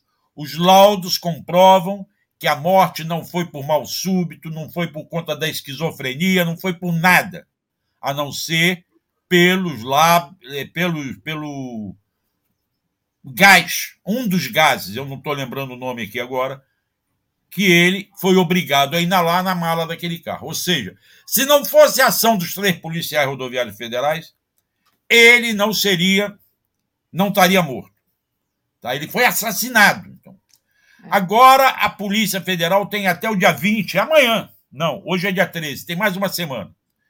Para concluir esse inquérito, o Ministério Público deu um prazo fatal. Dia 20 tem que concluir o inquérito e vamos ver qual é o comportamento da Polícia Federal se vai indiciar os três policiais federais, rodoviários federais, como assassinos, homicídio, com agravante de tortura, se vai botar que foi é, é, é, maus tratos seguidos de morte, qual o, a maneira como a Polícia Federal vai indiciá-lo, que também não é definitivo, porque vai depender do Ministério Público apresentar a denúncia. Estamos nessa expectativa, dia 20 de setembro. Perfeito. Queria agradecer ao Renato Cunha, que entrou aqui como membro. Então, seja bem-vindo, Renato. Aproveita, gente, a entrada do Renato. Vocês também, quem não se tornou ainda, torne-se membro aí no YouTube. Quem puder, faça uma assinatura solidária em Brasil247.com barra apoio. Quem não puder fazer uma coisa nem outra, pode deixar aí o like, compartilhar essa live, se inscrever no canal. Se inscrever no canal é o mais importante, tá? É, queria que você falasse um pouco da Rosa Weber ontem, né? É, vamos lá. O, numa cerimônia lá que o Bolsonaro amarelou, como você disse, né? Ela fez um primeiro discurso é, que não afirmando que não se pode cogitar o descumprimento de ordens judiciais. Então, a Rosa Weber foi ali bem, digamos assim, enfática nessa questão. Deixa eu colocar aqui a matéria que está na nossa home. Como é que você é, viu esse primeiro discurso da Rosa, é, Marcelo? Olha, eu vou, eu vou lembrar aqui, inclusive, a minha amiga Márcia Marques, lá da, de Brasília, está me mandando um WhatsApp lembrando isso. Eu tenho, eu elogio o comportamento da Rosa Weber como juíza, como magistrada. Ela não é boquirrota, ela não fica falando, ela fala nas autos, na sentença, ou agora nos pronunciamentos. O pronunciamento dela foi muito forte. Acho que o Supremo vai dar uma guinada na maneira de se posicionar politicamente. Não vamos esquecer que Rosa Weber, por sugestão do então corregedor da Justiça do STJ, Gilson Dipp, abrigou em seu gabinete Sérgio Moro. Foi ela quem levou Sérgio Moro para o Supremo, por sugestão do Gilson Dipp. Ela não conhecia o Sérgio Moro porque ela era da Justiça do Trabalho, Sérgio Moro da Justiça Criminal. Ela era de Porto Alegre, Sérgio Moro de Curitiba. E foi com o voto ajudado, escrito e ajudado pelo Moro, que ela condenou Lula no mensalão em que ela dizia que não há provas, mas a literatura permitia é, condenar. Foi ela também quem não quis bancar a sua posição de ser contra a questão da prisão em segunda instância. Eu tenho o meu modo de pensar, mas eu respeito a coletividade, o colegiado. Então, a Rosa Weber tem algumas responsabilidades nesse processo todo que nós estamos vivendo. Mas ela tem posicionamentos claros. E agora vamos ver. O Fux está há dois anos e pouco sentado em cima do juiz de instrução. Um juizado que foi aprovado pelo Congresso e cuja lei foi sancionada, questionaram questionaram a, a, a constitucionalidade dessa lei e ele sentou em cima, porque ele sabe que a maioria do Supremo defende esse juizado. Ele é contra. Isso eu não sei se a Rosa Weber vai fazer. de sentar em cima das coisas. E você perceba que ela, como presidente do Supremo, poderia repassar todos os processos que tem para o Fux ou para outros, porque o presidente do Supremo nem sempre despacha processos que estão em andamento. Ela, porém, selecionou um grupo de processos do qual ela não abre mão. E ela foi quem, antes de assumir como presidente, rejeitou o pedido da Procurador-Geral da República novamente de arquivar as investigações dos crimes cometidos pelo Bolsonaro na pandemia. Só isso mostra a diferença deles. Entende? Então, eu tenho restrições a Rosa Weber, mas eu a admiro como magistrada, embora discorde de algumas posições que ela tomou na vida. Sim. Tá? E acho que o Supremo vai viver momentos muito mais interessantes. Que, é, que bom, Marcelo. Deixa eu agradecer aqui ao Arnaldo Alves, que entrou como membro do canal. Então, muito obrigada, Arnaldo. Faça como Arnaldo, torne-se membro aí do YouTube, muito importante. Queria, enfim, agradecer a todos que já deixaram o like na transmissão. O Edivar diz assim: Bolsonaro vai para Londres porque está igual a rainha, morto. É, a Betalice diz: cadê o emoji do Marcelo Auler, TV 247? Curto demais. Então vamos pedir o emoji é, do Marcelo. O Romeu Pinheiro diz: William Wack é anti-Lula empedernido. Euclides Roberto Novaes, disputar a militância não é só com a consciência. Marrege Rei Ramos, o peçonhento está se fazendo de vítima para instigar seus fiéis imbecis a cometerem um atentado é, ao Lula. E aí, Marcelo, a gente tem ainda aqui uns três minutinhos. Queria que você falasse como é que você viu a notícia do IPEC, né, da, da pesquisa IPEC, muito importante, apontando o Lula ali já no vitorioso no primeiro turno, né? Ontem a gente estava assim meio é, cabisbaixo aqui, e aí à noite sai essa, é, essa pesquisa que é presencial, é o antigo Ibope, então muito importante, Marcelo. Como é que você está vendo isso como boa notícia para a militância? O, o Daphne, vamos só responder ao Luiz Alberto Rosseno uhum. que ele pergunta quem vai substituir a Rosa Weber daqui a um ano. É o Luiz Roberto Barroso. Nos tribunais superiores, funciona sempre que vai à presidência o mais antigo ministro que ainda não ocupou a presidência. Isso é um jogo, a eleição ali é um jogo de carta marcada, porque é, um, é uma praxe deles. Sempre a oportunidade é daquele ministro que nunca ocupou a presidência. A Rosa Weber, como todos sabem, em outubro de 2023, completa 75 anos e aí cai no expulsório. Vai para casa. E aí o Luiz Roberto Barroso, que é o atual vice, assume. E depois dele, eu acho que vem o Faquin. Vem o Luiz Roberto Barroso e o Faquin, depois vem o Alexandre Moraes. Tá? É essa a sequência que vai ser na presidência do Supremo. Vamos lá, o IPEC. A melhor coisa do IPEC é que ela injetou ânimo para quem achava que estávamos é, afundando no poço. Ela mostrou que, como disse o, o, eu acho que foi o Alex, o Bolsonaro chegou no topo dele. O Bolsonaro não consegue mais melhorar a posição dele. O Lula chegou no topo, não sei.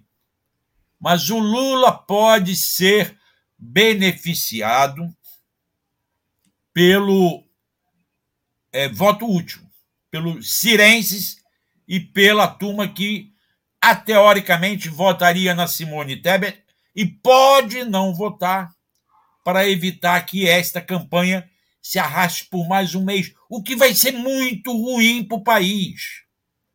Imagina você ficar um mês com essa turma do Bolsonaro arrecadando dinheiro e atacando a democracia.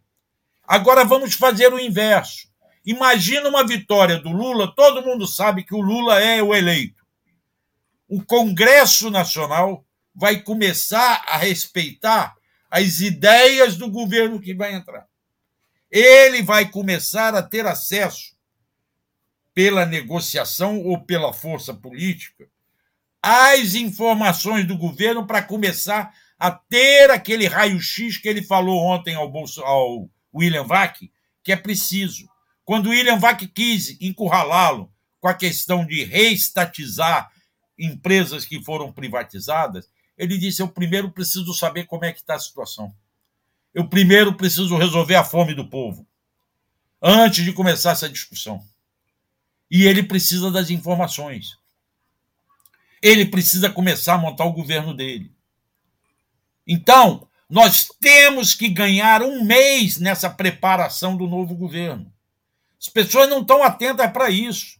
Estão achando que é só acabar a disputa e o Lula vai para a praia.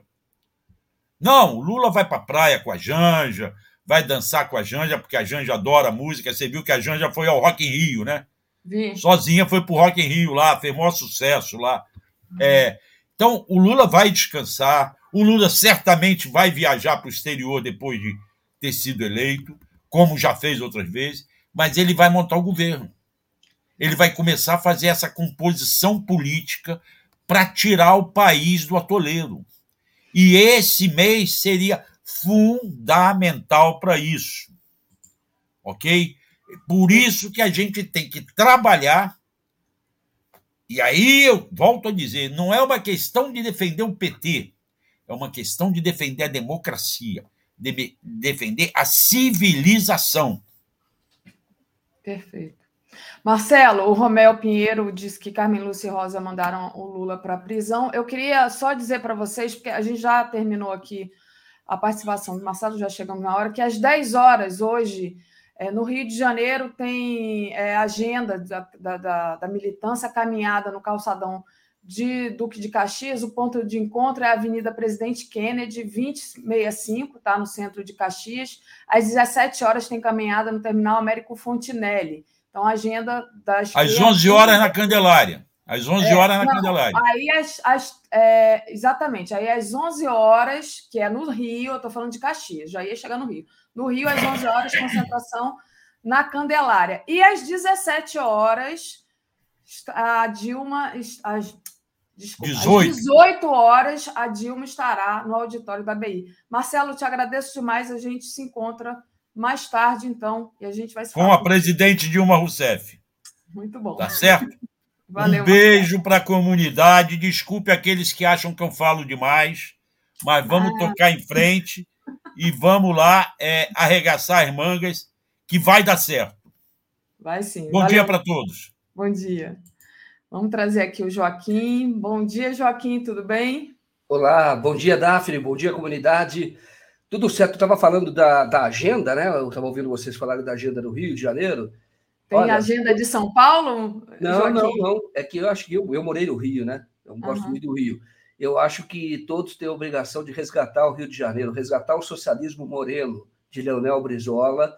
Eu entrevistei ontem o, o Leonel Brizola Neto, eu uma vi. entrevista muito boa, gostei muito da entrevista, gostei muito do que ele disse, e eu acho que todos têm a obrigação de lutar. O Rio de Janeiro, é, que foi é, governado pelo Léo Brizola, que era gaúcho, e que eu, eu, sei que Getúlio Vargas também deixou uma grande marca aí, né? Só que depois que acabou o chamado legado getulista no Rio, porque eram todos, até César Maia, todos descendiam de alguma maneira daquele do trabalhismo ou do socialismo moreno do Leonel Brizola, que e tinha muito que avançar, o CIEP, com a política dele para a educação, Darcy Ribeiro. Então, o Rio de Janeiro é, é um, é um patrimônio, eu diria, de todos nós. É o nosso cartão de visita, de fato, e é, é, é lançador de muito da, da, da, das políticas de vanguarda, da cultura de vanguarda aqui no Brasil. Então, vocês têm realmente todos que têm aí. Se eu tiver oportunidade, vou ao Rio ainda nessa campanha, porque o Rio de Janeiro não merece ficar na mão dessa república miliciana, vamos chamar assim, república entre aspas, porque não é república, é desse território miliciano. É preciso resgatar o Rio de Janeiro para o socialismo moreno.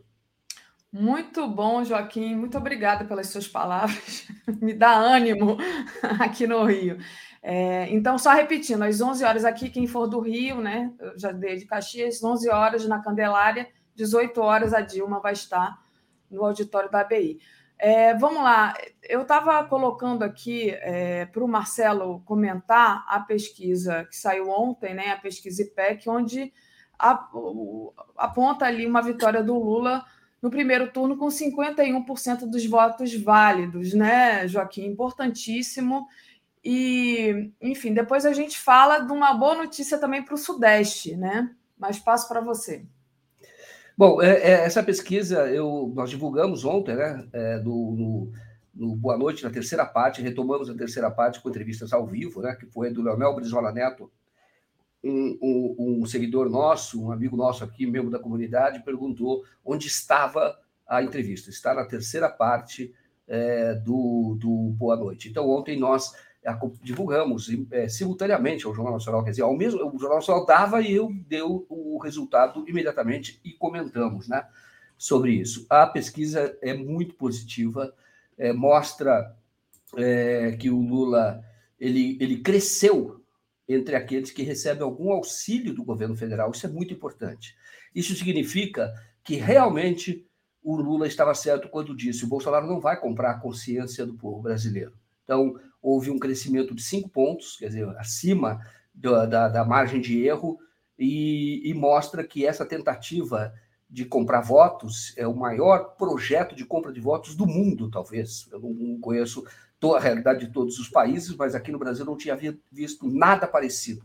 Criaram uma situação de, de emergência por causa da, da, da, eh, do preço do combustível, e agora nós podemos até é, cogitar que tudo isso foi um plano. Quer dizer, se subiu muito o preço do combustível, do gás de cozinha, para gerar uma condição para que o Congresso Nacional é, alterasse é, a Constituição. Quer dizer, houve um projeto lá para alterar a Constituição, permitindo que houvesse é, essa compra de votos é, durante a eleição. É um dos maiores escândalos, eu imagino, da política aqui no Brasil. Talvez o maior escândalo, a tentativa de compra de votos, um, um, recursos absurdos que foram gastos, e parte disso foi financiado pelo próprio aumento do combustível. Como assim? Porque houve um aumento do lucro né, da, da Petrobras, os acionistas privados ganharam, mas o governo federal também recebeu a sua parte, acho que 30 bilhões, algo assim, e para financiar justamente essa compra de votos. Então, foi um estelionato, isso que ocorreu. Mas o povo é, não, não, não, se deixou comprar. Isso é, é, muito bom. Isso é muito positivo. E o Lula disse desde o início: pegue esse dinheiro, compre comida, porque as pessoas estão é, passando necessidade e, e, dá uma banana, né? O Lula não falou isso, dá, banana, uma banana para é, esse impostor que é o, o Bolsonaro. Muito bom. É, tem sobre a pesquisa IPEC, tem uma outra é, um outro detalhe aqui, né? É... Não, peraí, foi o errado. Eu abri o errado, que é no, o, a pesquisa IPEC no, no Sudeste, né? Peraí, Joaquim, deixa eu abrir aqui, porque eu abri, acabei abrindo a matéria que não era. É, ele está 10 pontos à frente, é essa daqui. Vamos lá. Acabei abrindo errado aqui. São tantas telas, estava tentando caçar um bolsomínio aqui, acabei Acabei que me distraí. Vamos lá. É esse daqui, olha. O Lula está 10 pontos à frente de Bolsonaro no Sudeste, né? Então, é a região mais populosa do país. O, ex-presidente é preferido por 42%, enquanto o ocupante do palácio é citado por 32% no primeiro turno. Boa notícia, né, Joaquim? Sim, e lembrar que no Sudeste, eh, Minas Gerais, né, o uhum. estado com mais municípios, e um estado que é síntese do Brasil, e que a história mostra que todo é, candidato que vence em Minas ganha a eleição. E o Lula está ganhando lá, com folga, por isso é, é, explica em grande parte aí esses 10 pontos à frente, porque hoje, de novo, falando tristemente que no Rio de Janeiro o Bolsonaro ainda vence com uma pequena margem. Em São Paulo, é, o Lula está ganhando. Agora, Minas está ganhando com uma diferença maior. E isso é muito importante, porque Minas, como eu disse, é a síntese do Brasil. Então, é, é importante. Agora, tem outros estados que precisam ser reconquistados, outras regiões. Então, nós temos o Sul, que me preocupa. Claro que lá tem muita influência o dinheiro do, do agronegócio. É, você também tem Centro-Oeste, onde o Bolsonaro ganha também, onde tem o agronegócio. E também ele está ganhando no Norte, é, os estados do Norte. Parece-me que Amapá não, que é o, o estado do Randolph. Mas, de uhum. qualquer forma, são regiões do Brasil que precisam ser também, precisa ter uma atenção muito uh, grande para esses estados, porque é preciso que o Lula ganhe em, em, todas as regiões. Essa, eu acho que isso é muito importante para recolocar o Brasil nos trilhos do desenvolvimento. Né? E só haverá desenvolvimento no Brasil com inclusão social. E este projeto ele é, do, é o projeto lulista, é o projeto do PT, é a experiência que nós vivemos nos governos da, do Lula e da, e da Dilma. Então, é preciso ter também atenção para essas regiões. O Lula está ganhando assim com uma margem cada vez maior no Nordeste, 61%, eu acho agora. O Bolsonaro acho que tem 20, 20 e poucos por cento, acho que 20, salvo, é, salvo engano, é, no Nordeste. Então, é é uma região que experimentou é, o, em maior grau a, os benefícios da política de inclusão social. Então, houve no governo do Lula na Dilma, os estados do Nordeste cresceram taxas que eram taxas parecidas com a do crescimento da China, né, que levou, está levando a China ao, a, liderança da economia mundial. E no Nordeste isso ocorreu. Então, ele experimentou, o Brasil experimentou lá mais intensamente. Mas não podemos ficar, embora a população seja maior nos estados do Nordeste, seja maior, se você juntar o estado do Sudeste, talvez seja maior do que todos os outros estados. Mas é preciso também reconquistar essas outras regiões, porque o desenvolvimento do Brasil interessa a todos. E há muita mentira sendo contada. E, por exemplo, no agronegócio, e o agronegócio é, teve um desenvolvimento muito grande no governo do Lula, é, tinha uma, uma política de juros voltada para a produção agrícola, que era subsidiada, na verdade, porque era uma política do governo. E foi muito importante, porque o Brasil virou um grande exportador de grãos, grande exportador, está quase, quase passando os Estados Unidos, que é o maior exportador de grãos, e porque é muito importante a exportação de grãos para o equilíbrio das contas públicas, para formação de reservas, para você ter mais divisas, fortalecer o real, e isso ocorreu no governo do, do governo do Lula. Então, é, e é preciso que isso seja lembrado para que o, os agricultores, os produtores agrícolas não caiam nessa conversa, que não é da maioria, é de uma minoria de produtores agrícolas, grandes produtores, né? Essa é uma minoria que apoia fortemente o Bolsonaro, como aquela empresária do, da Bahia que defendeu que os uh, empresários desse setor demitam sem dó aqueles que vão votar no Lula. Então, quando eu vejo essa manifestação, eu falo, isso não é racional porque uh, o desenvolvimento da, da, agricultura foi muito grande nesse governo e, e, e, incluiu, talvez principalmente, o MST. E o Lula falou isso na entrevista ontem. O MST é um grande produtor hoje. É um dos maiores produtores de arroz orgânico, mas não só. Produz em várias áreas, várias. E produz sem o agrotóxico, que é muito importante. E, isso tudo foi resultado dessa política que não foi voltada exclusivamente para o MST, nem de longe. Foi a mesma política voltada para todos. Na verdade, houve, é, sim, assentamentos, novos assentamentos, reforma agrária que é necessária do, no, no, Brasil, e mas o, o, crescimento do MST se dá com terras que estavam produzindo, mas com condições para produzir. No governo do, do, do, do Lula e da Dilma, a, a taxa de juros anual para a compra de implementos e para o financiamento da produção era de 2% ao ano. Isso é subsidiado. Isso é uma política de governo.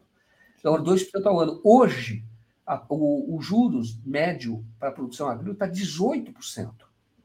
Então, chegou a ser é, 6%. Uma das primeiras medidas do Temer quando, depois do golpe, foi subir de 6 para 8. Estava lá no 8 naquela ocasião. Foi, chegou a ser 2 no governo Lula, estava em 6, que era muito baixo, mas baixo mesmo. E foi para 8. Inclusive, tinha que fiscalizar naquela ocasião os produtores, porque muitos poderiam pegar o financiamento e fazer investimento, aplicação financeira que ganhava muito dinheiro naquela ocasião. Com o financiamento ganhava na aplicação e usava uma parte, poderia usar uma parte para a produção. Ah, a maioria, eu tenho certeza de que não fez isso, mas isso poderia. Tal era a vantagem é, nessa política de juros, do juros desse financiamento. Então, o, o governo é, do Lula da Dilma foi muito bom para o agronegócio, mas muito bom mesmo. Foi o que fez o Brasil dar aquele grande crescimento na produção de grãos.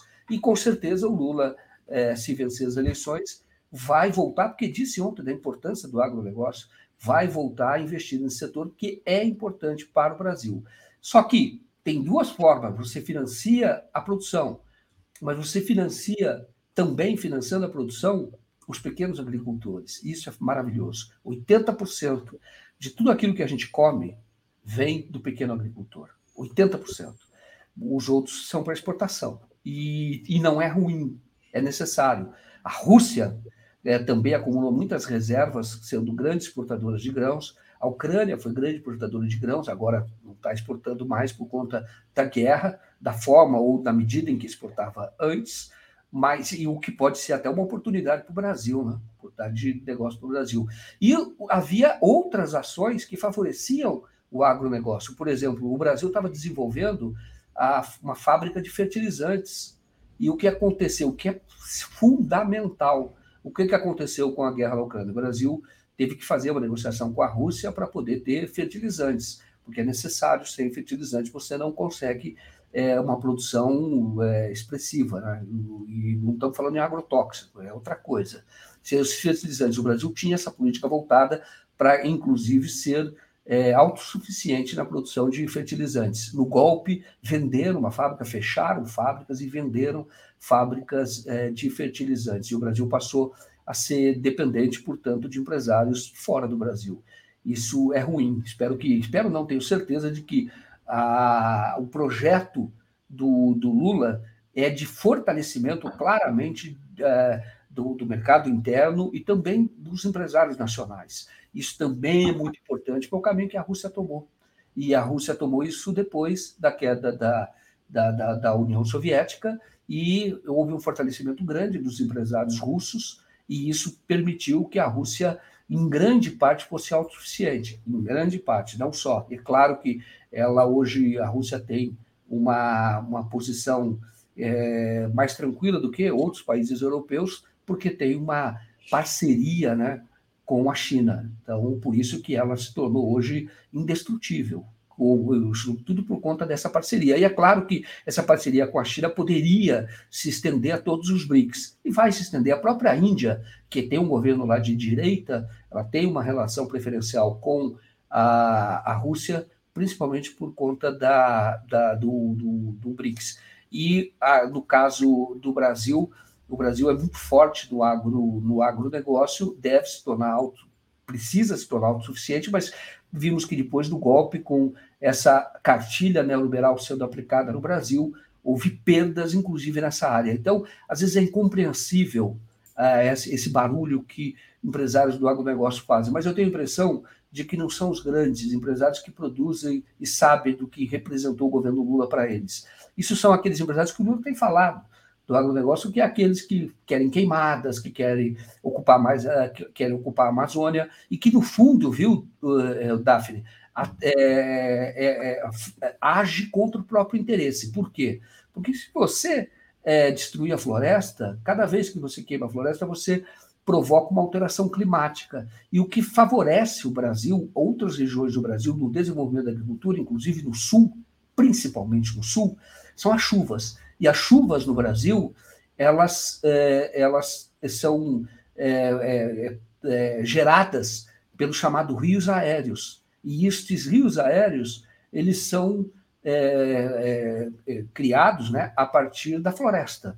Você tem na Amazônia, não precisa plantar lá, mas a Amazônia leva a condição para que a chuva se espalhe em todas as regiões e com isso a agricultura se desenvolve. Então, proteger o meio ambiente é proteger também o agronegócio é, saudável, o agronegócio daqueles empresários que sabem que não precisam destruir a mata, ou como Lula disse ontem na entrevista ao os biomas, não precisa destruir o Pantanal, não precisa destruir a Amazônia para continuar produzindo. Esses outros são aventureiros, eles estão entrando agora, querem enriquecer rapidamente e vão prejudicar todos os produtores agrícolas do Brasil, grandes e pequenos. Muito bom, Joaquim. Deixa eu agradecer aqui a entrada do novo membro, o Mauro Delpino. Então, seja bem-vindo, Mauro. Faça como Mauro, torne-se membro aí do YouTube. Muito importante o apoio de vocês. A Tânia, Tânia Nolli diz: 13, é, Brasil vai voltar a ser feliz de novo. É, e ela diz: gente, hoje é dia 13, façam um pensamento bem positivo às 13 e 13 horas para a vitória do nosso Lula no primeiro turno. Carlos Alberto Veloso Lopes, veja a hipocrisia. Os candidatos de esquerda estão em forte campanha nas ruas em todas as capitais, mas os críticos querem campanhas nas portas de suas casas. Pega um ônibus, canalhas. Ele está aqui revoltado. É, quanto você falava, Joaquim, do, do que o Lula disse a respeito do agro ontem na CNN, eu coloquei a matéria aqui é, para a gente ver, né, para as pessoas verem que está lá também no portal Brasil 247, para vocês verem. Mas ele também fala, né, falou ontem na CNN, é, não falou em, em reverter privatização, né? Ele disse assim, olha, é, que descartou, né? Ele falou: eu não falei em rever privatizações, foi o que ele disse lá. Eu vou ganhar as eleições, eu preciso tomar pé da situação. Eu preciso saber que a necessidade primária é de dar comida a esse povo. Então, ele deu uma desconversada com essa coisa de reverter as privatizações. É, como é que você vê isso? É uma cautela do Lula é, da campanha ou a gente, a gente ainda pode ter esperança desse? Porque ele já havia anteriormente falado em rever privatização da Eletrobras, né? É, enfim, e tem, impedir a privatização da Eletrobras, dos Correios, falou da, da Petrobras. Como é que você vê esse, Bom, essa fala escorregadia do Lula, digamos assim? Eu, primeiro, o, Correio não foi privatizado e nem é. vai ser. Mas ele né? falou que. Está dando lucro. É. E aí ele falou que poderia, sim. E quando ele disse, ele disse para avisar as pessoas: olha, se tiver maracutaia, vai rever. Isso é possível. Agora, o que eu tenho certeza absoluta conhecendo o Lula é que ele não vai quebrar contrato. Isso eu tenho certeza absoluta, até porque ele nem pode fazer isso. A, a privatização da Eletrobras, ela passou pelo Supremo Tribunal Federal. Houve questionamento lá. Então, houve, houve todo um questionamento. Então, não é a vontade de um presidente que chega lá e diz agora vou rever. Isso derruba. Isso é que é chamado segurança jurídica, previsibilidade, etc. Porém, porém, é claro que tomar pé da situação vai ver em que condição isso houve. E aí você pode não rever o contrato, mas você pode, por exemplo, e isso ocorreu na Argentina na época do Kirchner, você pode fazer um projeto de recomprar. Tá? Por exemplo, a Petrobras ela não está privatizada, mas ela está semi-privatizada. Então, semi-privatizada por quê? Porque ela tem ações em bolsa, em grande parte fora do Brasil. Uma das saídas possíveis é você comprar, recomprar essas ações. É. Com esses juros aí, com essa distribuição de dividendo de 30 bilhões, o governo podia recomprar grande parte das ações que estão no exterior. E, na minha opinião, essa é a minha visão pessoal. O Brasil não deveria nem negociar ações fora do Brasil, porque permite que haja ingerência externa. Então, se, se, é o caminho da Petrobras e a economia mista, que seja negociado aqui, para que nenhuma autoridade estrangeira, por interesse geopolítico, use essa empresa para poder privatizar. No caso da, da Eletrobras, que foi privatizada, isso passou pelo Supremo, não é, não é a vontade do Lula, mas o governo pode apontar, tomar pé da situação e mostrar: olha, houve problema aqui, aqui e aqui. Então nós vamos discutir. Tá? Então, é, aí nós podemos discutir. Agora, a quebra pura e simples de contrato, isso não acredito que vá, que vá ocorrer. Tenho certeza de que não vai ocorrer, não é que eu acredito, tenho certeza, nem que o Lula quisesse. E é claro que o Lula, quando disse, ele estava visando os investidores. Olha, se houve, é, se houve não, pense no que vocês vão fazer. Porque se houve roubo, roubar o patrimônio brasileiro, é claro que o Brasil tem que se defender. Agora tem que estudar medidas para fazer isso. Quer dizer, como fazer isso dentro de um Estado democrático de direito. Agora, a pergunta do, do William Vaca foi muito mais retórica, na minha opinião. Ele sabe que o, Lula não pode simplesmente chegar lá e falar, ó, põe um decreto e fala, reestatizei. Não existe isso, em lugar nenhum. Mesmo com a reforma agrária que houve no Brasil, as pessoas pensam, o governo gasta para fazer a reforma agrária, o governo compra as terras. Então, a não ser que sejam terras griladas, aí é um outro processo. É necessário fazer isso, aí é preciso, aí vai mexer com o poder, e é possível fazer isso, porque são, podem ser terras é, da União que foram ocupadas por, por empresários, por ladrões de terra, e tem muito aqui no Brasil, por ladrões de terra, e eram terras públicas, grande parte foi terra pública. Isso sim, você pode, é, numa luta jurídica, retomar essas terras e dar para quem precisa, para quem quer plantar, precisa plantar e, e para que você promova inclusão social, você promove inclusão social com os planos de terra, é, se distribui renda. Isso é muito importante. Agora, não é assim, as pessoas pensam, e é isso que dá a entender a pergunta do, do William. Na minha opinião, foi uma entrevista bem maldosa, com várias cascas de banana colocadas Sim. ali. Essa, essa, é a minha visão. Concordo foi, com você. Não foi uma entrevista clássica jornalística, ali foi o de um agente do neoliberalismo, um jornalista que, que tem relações, inclusive fora do Brasil. Eu lembrei até ontem, na entrevista com o Leonel Brizola, que o William Vac é citado nos telegramas é, divulgados pelo Assange, pelo Wikileaks. O, ele como uma espécie de informante da, do, das autoridades americanas. Claro, como jornalista, vamos chamar de consultor, estava lá dando informação, traçando cenários. Mas isso tem telegrama que foi os Estados Unidos, olha, recebemos hoje o jornalista William Vac, ele disse isso, isso, isso, fazendo é, uma análise de conjuntura.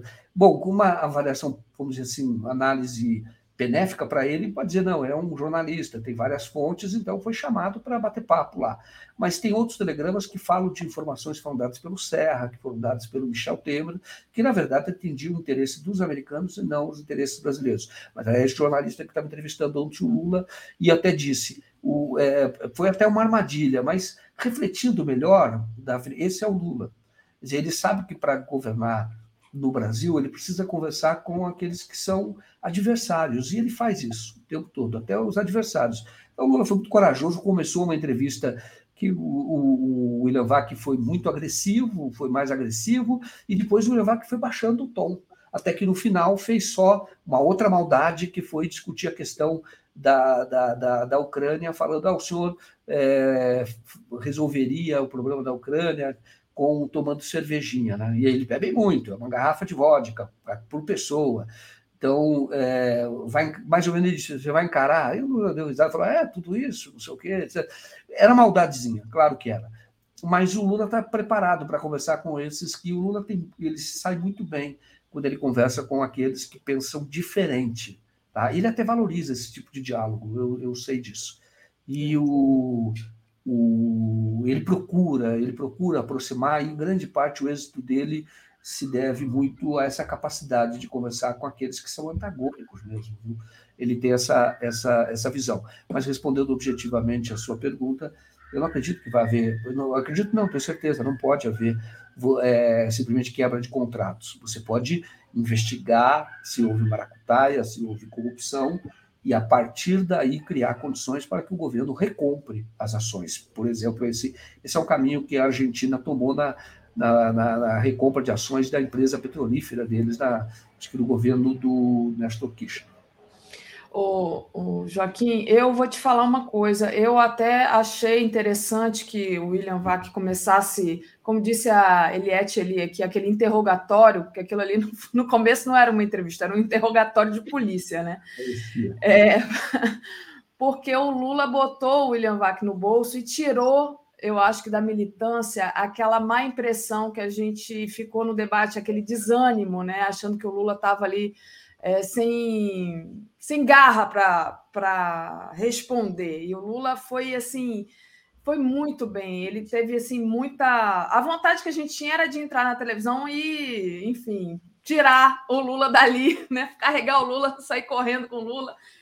Enfim, mas é, ele conseguiu enfrentar o William Wack e eu achei muito bom isso. Deixa eu agradecer aqui o pessoal. Márcio Matos, bom dia, Daphne Joaquim. Viu a pesquisa ontem? Na contramão do Merval da chave puro sangue, otimismo faz bem. Então, é, faz bem mesmo. Acho que hoje está todo mundo de bom humor, né? Depois daquela sabatina barra interrogatório de ontem. É, o Joaquim, a gente já está sem tempo aqui, ficou faltando falar é, do Bolsonaro desesperado, né? Mas passo para você fazer uma palavrinha final aí, se quiser tocar nesse assunto. É, ontem eu achei muito interessante, publiquei até no Twitter um vídeo, até no Facebook também, da, da, da explanação dele, conversa dele no podcast de para evangélicos, líderes evangélicos, sobre muitos ali daquele podcast é voltado para evangélicos jovens. Tá? Dunamis, por exemplo, faz parte daquele projeto do, do desse podcast. E, e ali teve um, um, um, pastor jovem, e ele dizendo o seguinte: ele disse, o senhor não é o Messias, tá? E o senhor não é o Messias, tá? E, e perguntou na lata dele: o senhor está ludibriando a igreja? E o Bolsonaro falou: então tem que ser um grande enganador, né? certo? Ficou... E ali que ele responde. Depois do tipo assim, porque ali estaria no público dele, teoricamente, onde, onde ele, ele ainda tem vantagem e ele então é, respondeu que é, de uma maneira assim tentou ser humilde, né? Porque estava diante de lideranças evangélicas que eram diferentes das outras, não era a Malafaia da vida. Esses caras aí não são é, milionários, tá? Como Gil Macedo, como Malafaia, eles não são. E eles são, é, são jovens, um deles, inclusive, falou da questão da, da, da, das drogas, enfim, eu, eu, poderia falar bastante sobre isso, porque eu vi alguns vídeos que eu já recebi durante a madrugada, né? Mas uhum. aí ele disse, quando ele estava no público dele, disse não, é, que não era salvador da pátria e que iria embora, pegar o boné e vai embora. E, e, e assim tem que ser. Passar a faixa e falou, não tenho mais nada para fazer na Terra. Bom, aí interprete como quem quiser, da forma como quiser. Não tenho mais nada que fazer na Terra, e aí vou pegar meu boné e ir embora. Bom, mas enfim, é, me parece que está, é, sim, desesperado. Grande parte da, das manifestações deles é, é é, são, vão nesse sentido, mas eu tenho para mim que o Bolsonaro, é, ele, ele, ao falar, ele incentiva a violência no Brasil, mas que o Bolsonaro, na verdade, tem uma outra aposta. A aposta dele é não é não tem mais nada a fazer na Terra, ele vai ser líder da extrema-direita da oposição. A extrema-direita no Brasil a, vai ser a oposição ao próximo governo. E em relação ao Lula, quando ele não se sente à vontade no debate, não se sentiu, Daphne, é porque ele tem ali um problema, um dilema, que é o seguinte: ele sabe que para ganhar no primeiro turno, ele precisa dos votos que hoje são dados ao Ciro Gomes e também a Tebet. E também até, até da própria Soraya, qualquer outro voto. Então ele tem uma dificuldade muito grande que ele não pode ser muito duro contra essas lideranças para não desagradar os apoiadores. Então é uma situação difícil politicamente. Tá? É difícil. Então você, ele tem que ele não encontrou naquele debate. Encontrou, tem que encontrar um tom em que ele dê resposta muito altiva, muito dura, tem que ser dura, mas sem perder a, a chance de ter o apoio dos eleitores, por exemplo, do Ciro e da Tebet e do da Soraya e qualquer e qualquer outro. Então, por isso é que no debate ele fica um pouco travado, ele ficou um pouco travado, porque ele não pode desagradar o, o eleitor. Quando ele está numa entrevista, ele já está falando com o jornalista. E ali não é um candidato, então ele não corre esse risco, por isso ele fica mais à vontade. Então o Lula vai ter um próximo debate na Globo, ele vai, ele vai, eu tenho certeza de que ele vai encontrar um tom certo para colocar essas pessoas no lugar, dar a resposta necessária sem perder o eleitor deles, a chance de ter o voto do eleitor deles. Muito bom. Obrigada, Joaquim. Bom dia para você, boa continuação. continuação. Você volta no Boa Valeu, Noite. Até mais. Bom programa para vocês. Até mais. Valeu. Comentário de Tereza Cruvinel. Bom dia, Tereza, tudo bem? Bom, bom dia, Daphne, bom dia, comunidade. Bom dia. Deixa eu só agradecer aqui o Juan Rojas. Visitar a Embaixada dos Estados Unidos para informar as autoridades não é traição e colaboração com a CIA? Lembremos que na época trabalhava na Globo. Está falando do William Wack. Daqui a pouco a gente vai falar da entrevista do Lula à CNN, né, Tereza? Está na nossa, na nossa lista de assuntos de é. hoje, é. claro, né? Claro, óbvio. Mas vamos falar da boa notícia de ontem que foi a pesquisa IPEC, né? O Lula ali ampliando a vantagem, podendo já ganhar no primeiro turno. O Ciro e a Simone é, não mantêm o crescimento recente, então ficaram estagnados, né? E aí queria que você falasse como é que você viu essa notícia boa que todo mundo estava esperando, lembrando que é pesquisa presencial, então mais, é, digamos assim, certa, certeira, mais verdadeira, né, Tereza? É verdade. Olha só, antes de entrar na pesquisa, só continuando aí sua conversa com o Joaquim, ah. é, eu acho que é, é isso mesmo que o Joaquim falou por último. O Bolsonaro não tem plano nenhum de se recolher. Né? Ele está antevendo a derrota, mas ele não planeja se recolher, ir pescar, andar de moto, é, essas coisas. Quer dizer, isso ele fará nas horas vagas, mas ele pretende é ser um líder da oposição de extrema direita né? Não vai abandonar esse povo que tem aí. Né? Bom, e se ele ficar elegível, é, ele pode tentar, daqui a quatro anos, voltar ou disputar outro cargo. Mas eu tenho muita suspeita de que ele vai ficar inelegível. Pelos Quero crimes... que ele fique preso. É, é, preso eu não sei, mas é, inelegível eu acho que ele vai ficar. É, enfim, também acho que tem grandes chances de ser preso. Mas vamos voltar lá para a pesquisa. Então, a pesquisa ela foi uma boa surpresa, né? Porque eu mesma achava que ela vinha na, assim, digamos, na tendência do Datafolha, né? Datafolha que foi a campo no dia seguinte ao 7 de setembro, né?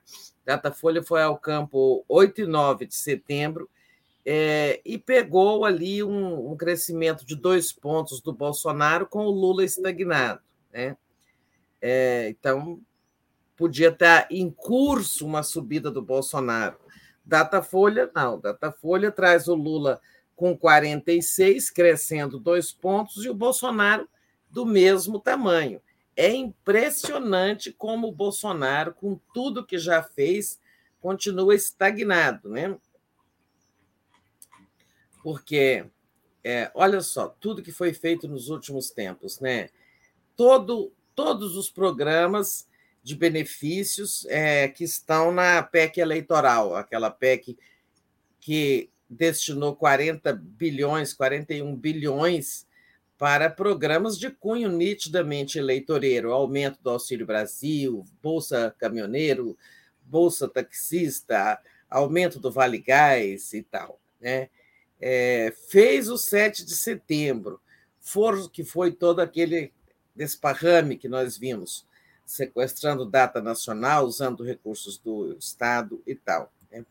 É, fez uma coisa que é, muita gente acha que tem mais impacto até do que os programas sociais, é, que foi a, a baixa artificial dos preços de combustíveis, né?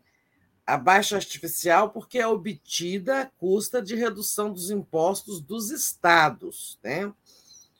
Então, com tudo isso, ele não conseguiu nada, tá, continua com 31. E o Lula cresceu, é, recuperou os 51% de votos válidos, porque ele já teve 51 no Datafolha. Na última pesquisa Datafolha voltou para 50, então ficou ali no limite agora tem 51, recuperando chances reais de vitória no primeiro turno. Não quer dizer que isso está garantido, tem que continuar trabalhando para aumentar essa margem de segurança de vitória. Né? É, mas essa é, é a melhor das notícias, porque esse segundo turno é indesejável, será nefasto para o Brasil, é, é, por um conjunto de razões ganhar no primeiro turno é importante, não só para o Lula, não é para o Lula ficar livre de fazer campanha, que ele faz, se for preciso, e ganha. Né? Mas há elementos como reduzir a incerteza, reduzir a instabilidade, apresentar ao país logo um horizonte de mudança, um horizonte de futuro, né? mexer com a, é, sabe, com o astral nacional, com o otimismo das pessoas. Esse é um país que está, sabe, é, recalcado. A, a própria campanha mostra assim: as pessoas vão votar no Lula, a maioria da população do eleitorado vai votar no Lula, mas aquele que nós comentávamos uh, ontem, se não me engano, a campanha nem está colorida, né? É, nem há aquela, aquele é, entusiasmo das pessoas nas ruas, por várias coisas também, porque o bolsonarismo é violento, então alguém botar a bandeira vermelha no carro pode atrair uma violência e tudo mais, mas também porque as pessoas estão cansadas. Elas estão cansadas da pandemia, elas estão cansadas da pobreza, do desemprego, da crise econômica, deste presidente que todo dia é, comete alguma coisa que deixa o país para baixo. Né? É, então, assim, ganhar no primeiro turno é virar a página mais rapidamente, oferecer um horizonte logo né, para as pessoas. É, elas vão votar no Lula, mas mesmo essas que vão votar no Lula, esses 51%, é, elas estão fazendo assim: vou acertar isso na urna com o meu voto. Mas elas não estão nem se mobilizando por campanha. Né? A campanha não tem, não, ela não tem entusiasmo de outras. Né? Você vê um bandeiraço ali, você falou que em Maceió tinha muita gente. Bom, o Nordeste até é outra coisa, porque o Nordeste é um, a vantagem do Lula é uma coisa tão grande e a, a, digamos assim o nível de expectativa do Nordeste é tão mais alto do que o país. Nenhuma outra região deseja tanto a volta do Lula como o Nordeste, né? Então talvez o clima lá seja melhor. Agora, mas, é, no geral, é, uma, é a campanha de um país que está cansado, né? Tem um vídeo do Maranhão, tá no Cortes 247, o pessoal na rua. É uma multidão, Tereza. É um negócio tão impressionante no Maranhão. Eu fiquei impressionadíssima. Tá no Cortes do. Ah, é? é? No canal Cortes, né? É, e... Maranhão também é um lugar interessante, né? É, é um lugar de muito dinamismo político, né? Assim, muita é. participação. Mas olha, eu coloquei aqui a pesquisa IPEC por região, né? Então, no Sudeste, o Lula ganhou um ponto é, e o Bolsonaro ganhou dois pontos. No Nordeste, o Lula ganhou cinco pontos, né? Como você dizia, o Nordeste é, é o lugar do Lula. E o Bolsonaro perdeu um ponto, tá com 22%. No Sul, o Bolsonaro ganhou dois pontos e o Lula perdeu três pontos. E no Centro-Oeste, o Lula ganhou cinco pontos, que é muito bom, né? No Norte e Centro-Oeste, e o Bolsonaro é. perdeu um ponto, Tereza. De tudo isso aí, o mais importante é o Sudeste, né? Porque tanto o Lula quanto o Bolsonaro e quanto os demais candidatos, todos investiram muito na batalha dos votos pelos votos do Sudeste nos últimos dias, né? é, tanto Lula como Bolsonaro, Simone andou por aí, Minas, São Paulo, Ciro Gomes também, todo mundo atrás dos, dos votos do Sudeste, é, que, que, região que congrega é, 40% do eleitorado. Né? E no Sudeste, agora, onde já houve empate, empate técnico, onde o Lula tinha, em outras pesquisas, sofrido um recuo Agora, 42 a 32, o Lula está com 10 pontos de vantagem sobre o Bolsonaro. Né? Então, se juntando a lavada do Nordeste, 61 a 22, é, com essa frente de 10 pontos é, no, no Sudeste, nossa, essa eleição fica assim: tirar essa diferença fica uma tarefa impossível para o Bolsonaro, ainda que, cho que, que chovesse, chovesse granizo de ouro, isso está muito difícil. Né? O Norte Centro-Oeste, Lula melhorou, ótimo, mas não importa muito, porque aqui nós temos no máximo 10% da população 7% do centro-oeste uns 3% do norte. Se for maior é um pouco. Agora, é, o Bolsonaro continua na frente no sul, né, 41 a 36, mas também aí não é essa população do sul, embora seja mais significativa, ela não, ela não permite tirar a diferença, ainda que o Bolsonaro avançasse muito nos três estados da região sul, isso não dá uma diferença. Então, a, a distribuição regional dos votos mostra um quadro também muito difícil para o Bolsonaro.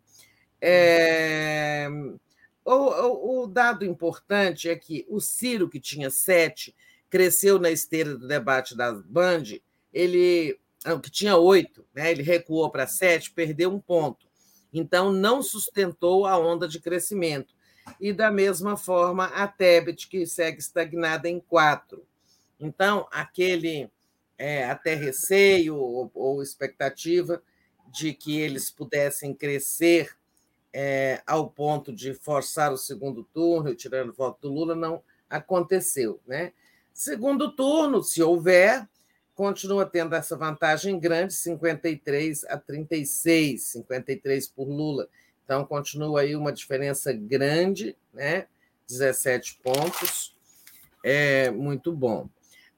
Ali tem um recorte de religião só destacando que é, é, o Bolsonaro ele cresceu dois pontos entre os evangélicos, mas o Lula cresceu quatro. Então, reduziu a diferença. É, agora, entre os evangélicos, é 48 a 31 uma diferença grande a favor do Bolsonaro, mas significa que os esforços da campanha do Lula para aproximá-lo desse eleitorado, um eleitorado que vota muito de forma muito homogênea, estão surtindo efeitos. Né? Lula cresceu quatro pontos na, entre os evangélicos. Muito bom. Tenho, se você é, posso trazer aqui também, Tereza. Esse aí é o recorte por religião. Tem também o recorte por. É, renda. Vamos de, de ah, renda. Ah, tem de renda, tem de renda. Então, é. eu ia trazer o de gênero, mas vou trazer aqui o de renda. Peraí. Pode ir falando, peraí. Cadê? Então, é, de renda tem umas coisas interessantes, né?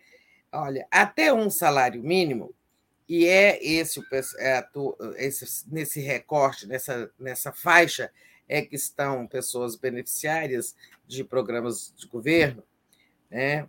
De auxílios.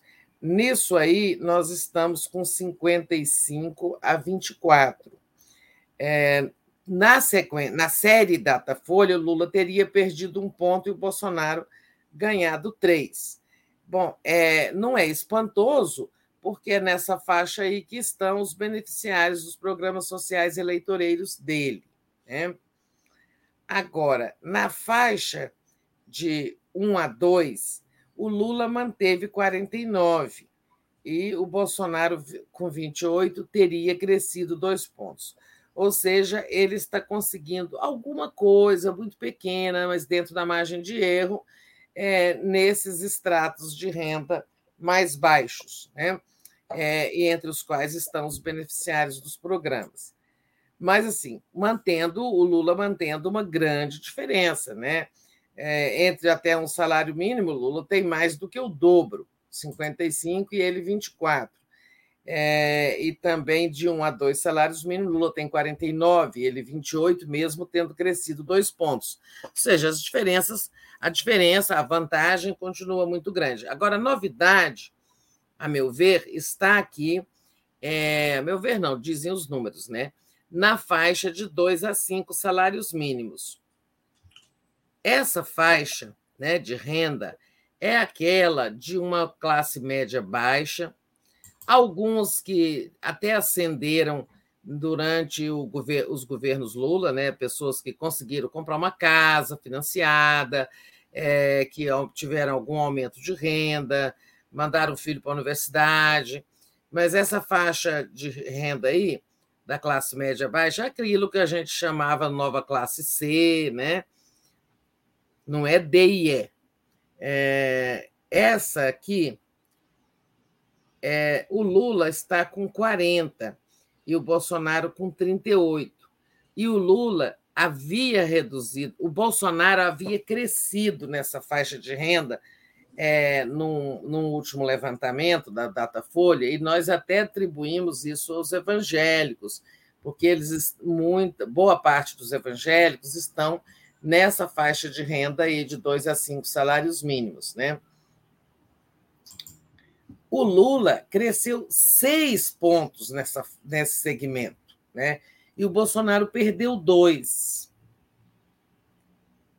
Isso o que explica que o Lula está crescendo aí?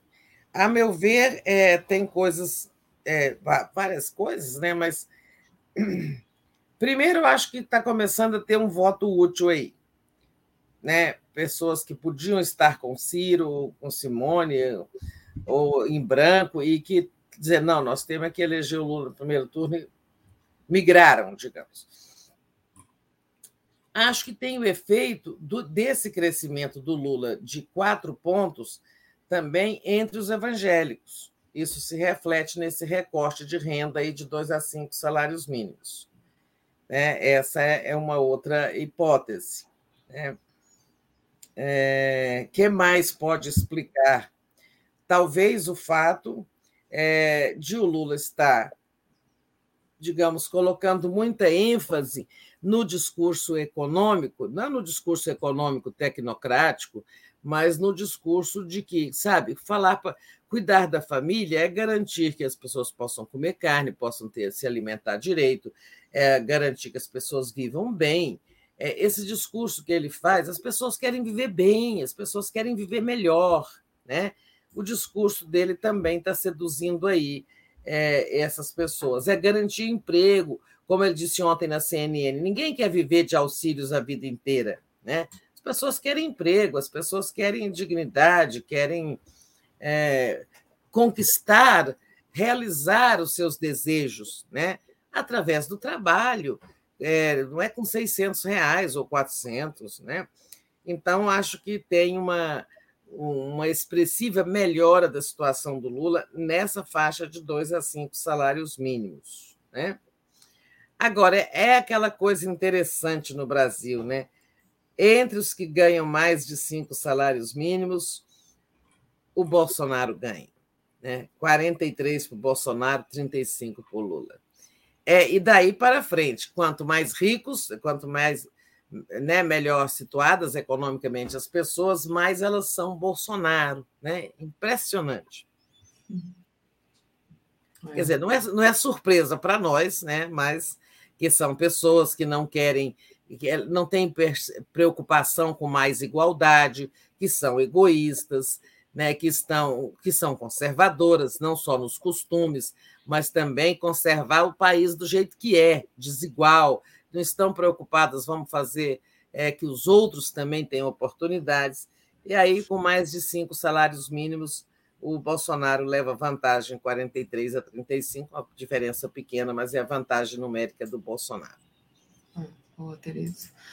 É, a Ana Franco Toledo mandou: gente, o astronauta está encostado no França, no Senado de São Paulo. Não podemos deixar isso acontecer. Nossa, que horror isso, hein? Disse ela aqui. E o JBS Júnior diz: Lula e Chico Buarque, tudo a ver. Luxo na é, luxo.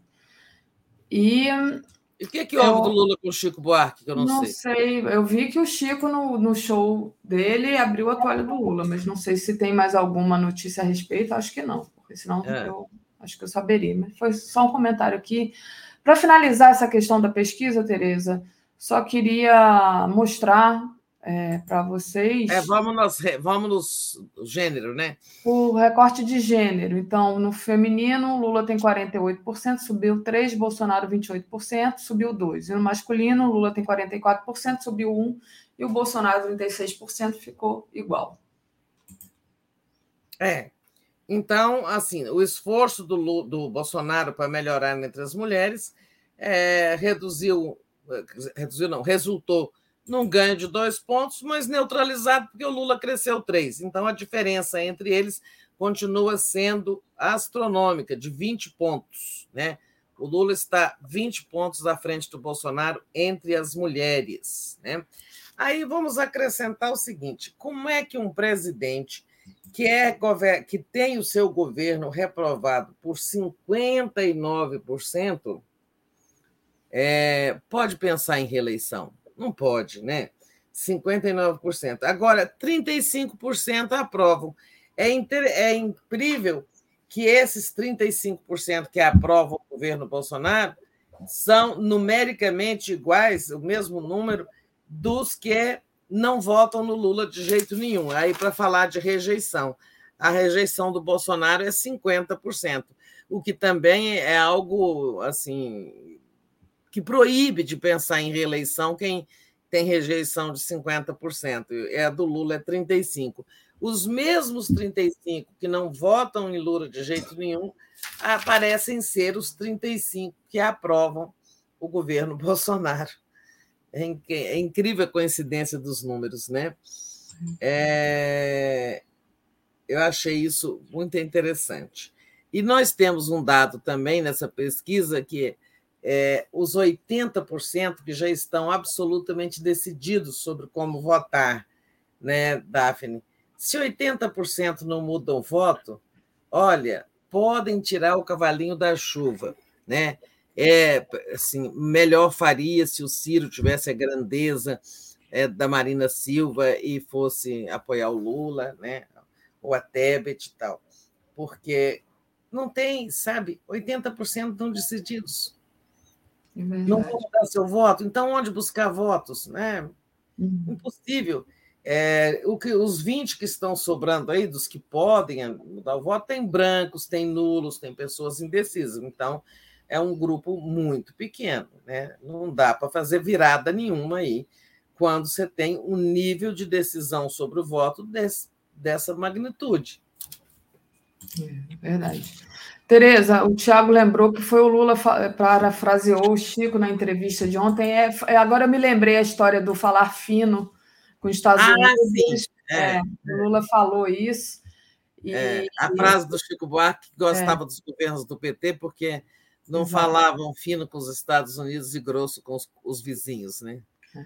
Deixa eu dar uma olhada aqui nos superchats e pedir para o pessoal deixar o like e compartilhar a live. É, o Daniel Miage lá do do Japão diz é porque o Lula citou o Chico Buarque lá na entrevista é. da CNN. Foi isso. Eu tinha esquecido dessa citação. Também. Eu vi a entrevista todinha, Tereza.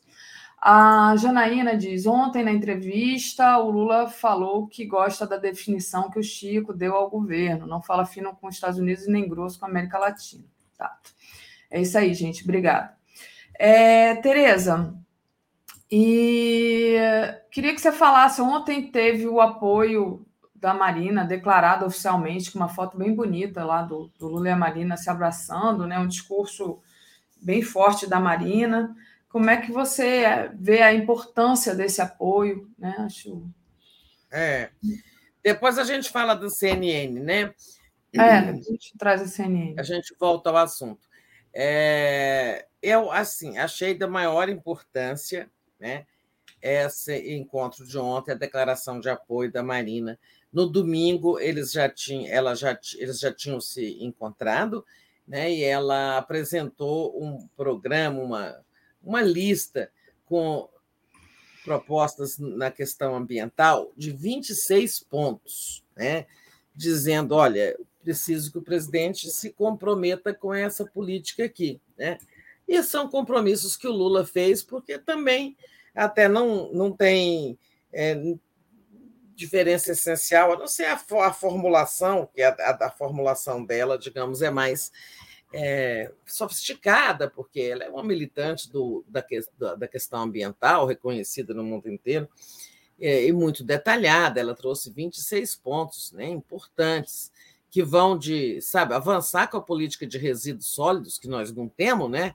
As pessoas jogam entulho aí em qualquer lugar, né? resíduos sólidos no Brasil, as pessoas saem e jogam num canto, né? Porque o lixe... isso não é recolhido pelos lixeiros, né? Pelo serviço de limpeza urbana. É, então, os resíduos sólidos as pessoas jogam por aí, né? Resíduo de obra, resíduo de, é, de coisas não recicláveis, em geral que vão de, de, de uma política para resíduos sólidos é, até a, a criação da Autoridade Nacional Climática e várias, é, vários pontos bem detalhados. Temos tantos mil hectares que devem ser imediatamente transformados em reservas indígenas, né, demarcado, ser utilizados para a demarcação de novas é, reservas indígenas, terras indígenas. É, por aí, muitos pontos, né? Quem quiser ler o documento da Marina, ele está por aí na internet, ele é muito, muito bom. É uma política ambiental completa, né?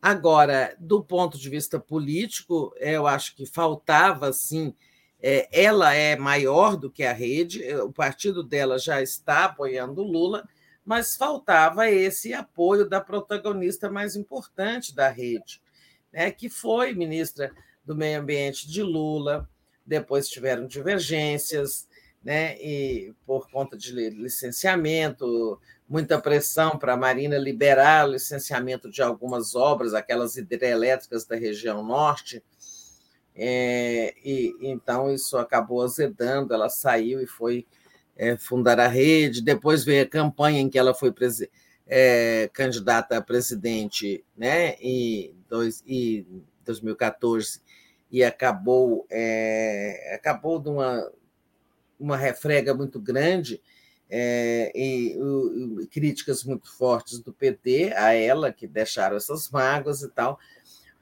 Mas a Marina mostrou grandeza, né? soube sublimar é, essas mágoas que ela tem, ou tinha, né? disse lá que ela e o Lula nunca se, pessoalmente nunca se afastaram, né? se abraçaram carinhosamente. Eu acho que é, é muito importante para o mundo lá fora né, essa mensagem de que o Lula se recompôs com o nome de maior expressão é, internacional do Brasil na questão ambiental. É importante internamente, né, eleitoralmente, é, inclusive junto aos setores evangélicos, que a Marina, é, embora defendendo sempre a importância do Estado laico, mas ela é evangélica e tem trânsito nessas correntes, né? É, estimulando o voto útil, porque quando as pessoas veem, olha, a Marina tem diferenças com o PT, mas ela, sabe, ela está achando importante apoiar logo o Lula e não esperar o segundo turno, né? Ela enfatizou muito, né, Daphne? Você deve ter visto também, todos viram, enfatizou muito a questão de o risco democrático que nós corremos, a situação excepcional do país, a importância de salvar o Brasil.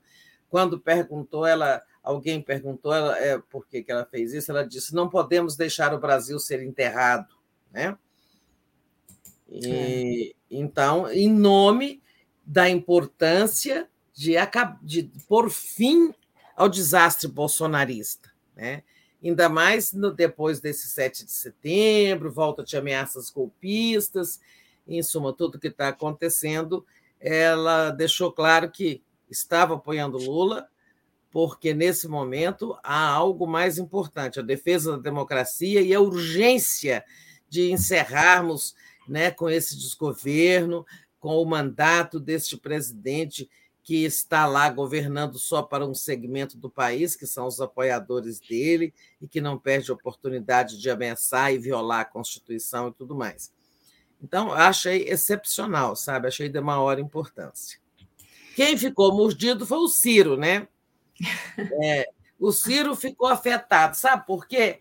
Ele sabe que quando a Marina faz esse gesto, as pessoas olham para ele e falam: por que você não faz o mesmo? Exato. Ela é candidata, mas é, mais importante ainda seria, seria ele, né?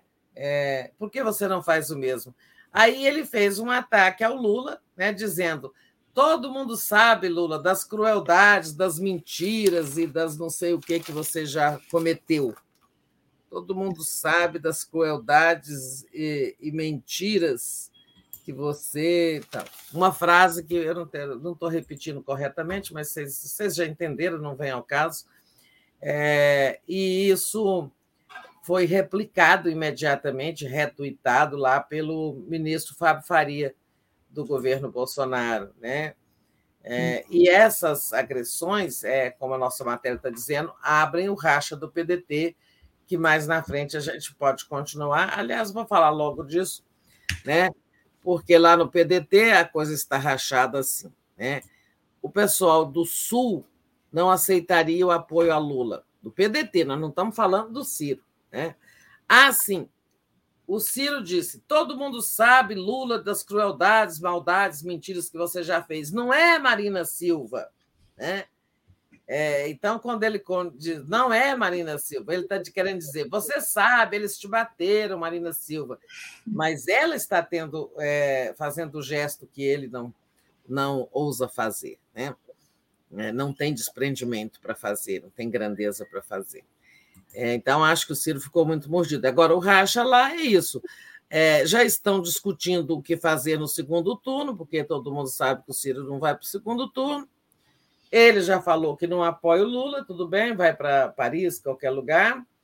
É, mas o PDT, sim, o PDT continua sendo um partido é, que tem expressão no campo da esquerda e tem esse debate.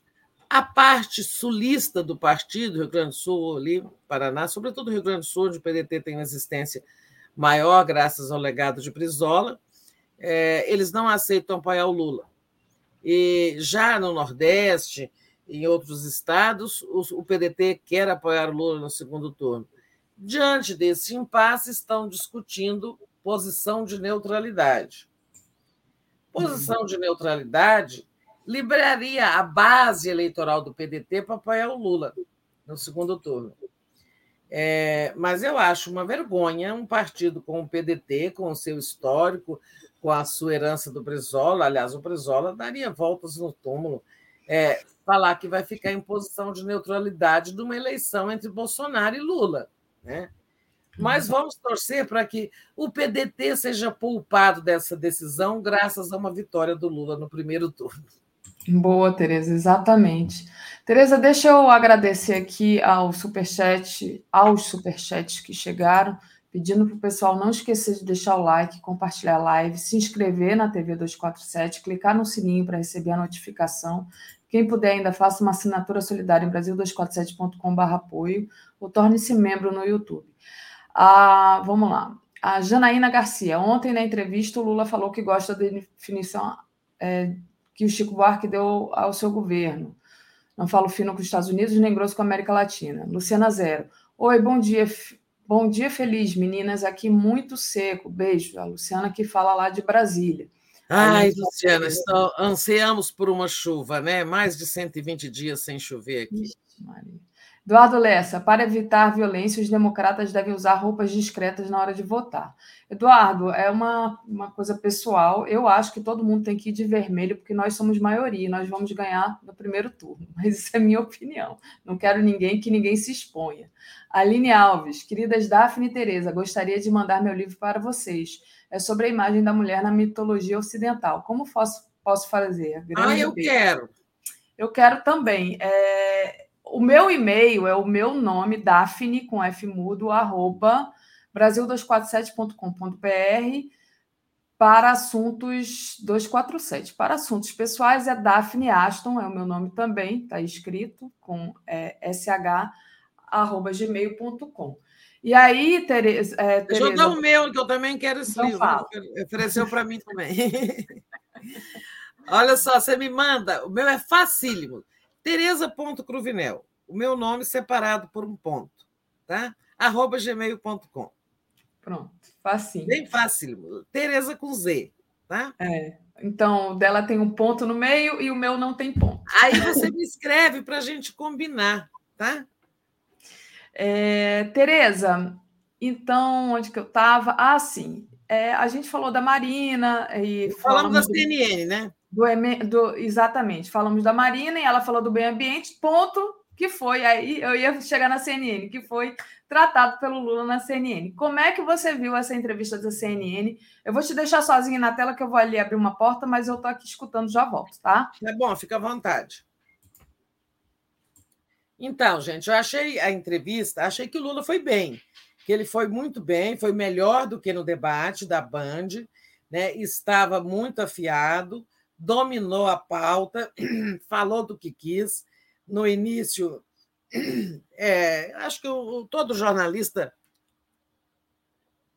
no início, tende a ser mais agressivo, uma espécie de demonstração de que não está ali bajulando e tal. Sim, não achei que ele foi. Acho que ele faz perguntas foram difíceis, é, foram apertadas, e ele é, é um entrevistador duro, né? Que não deixa passar coisas e tal. Mas até acho que ele interrompeu um pouco o Lula, ele deixou o Lula completar sempre o raciocínio. Não acho que foi das piores coisas que o Lula já viveu com jornalistas, né? E ele estava bem, estava muito bem.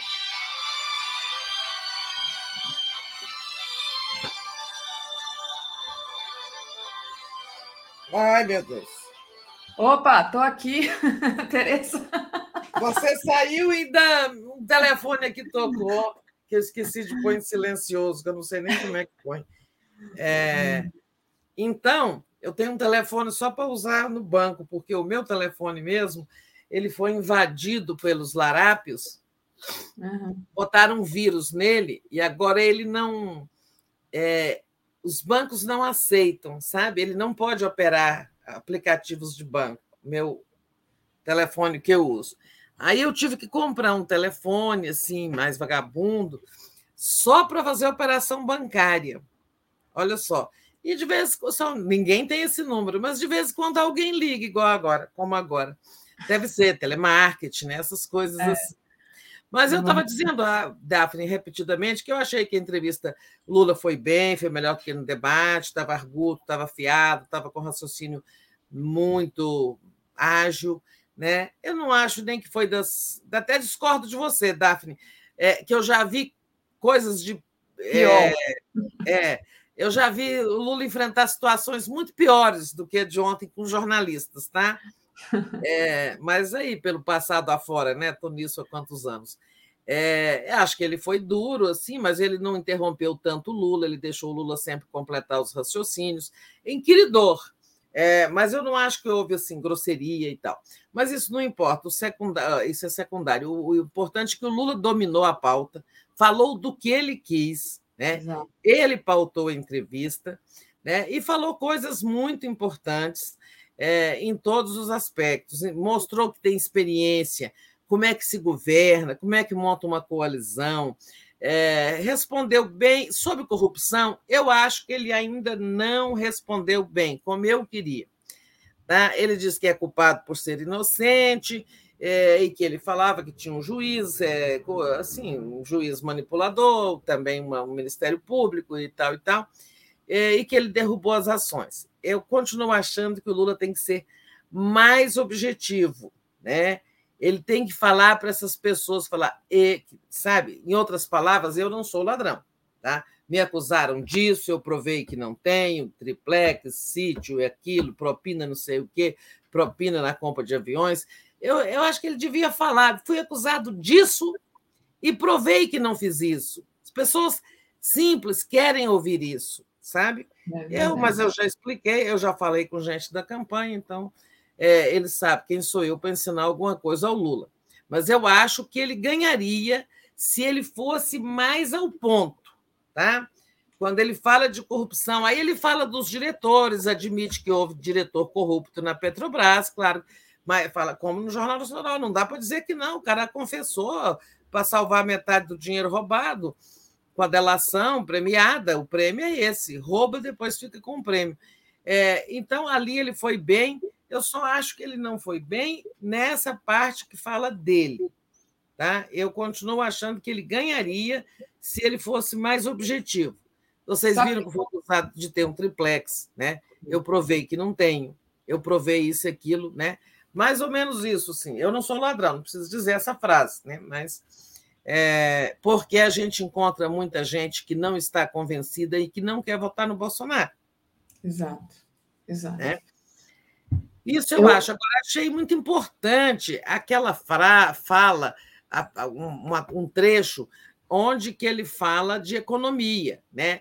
em que ele, deve, ele fala que é, o Estado vai ter que voltar a fazer investimentos em obras de infraestrutura para economizar, para estimular a economia, né, que quer fazer um levantamento dos, de, dos três principais projetos de infraestrutura que tem, existem em cada estado do Brasil. Se ele vai fazer em janeiro, disse ele, numa reunião com os governadores, né?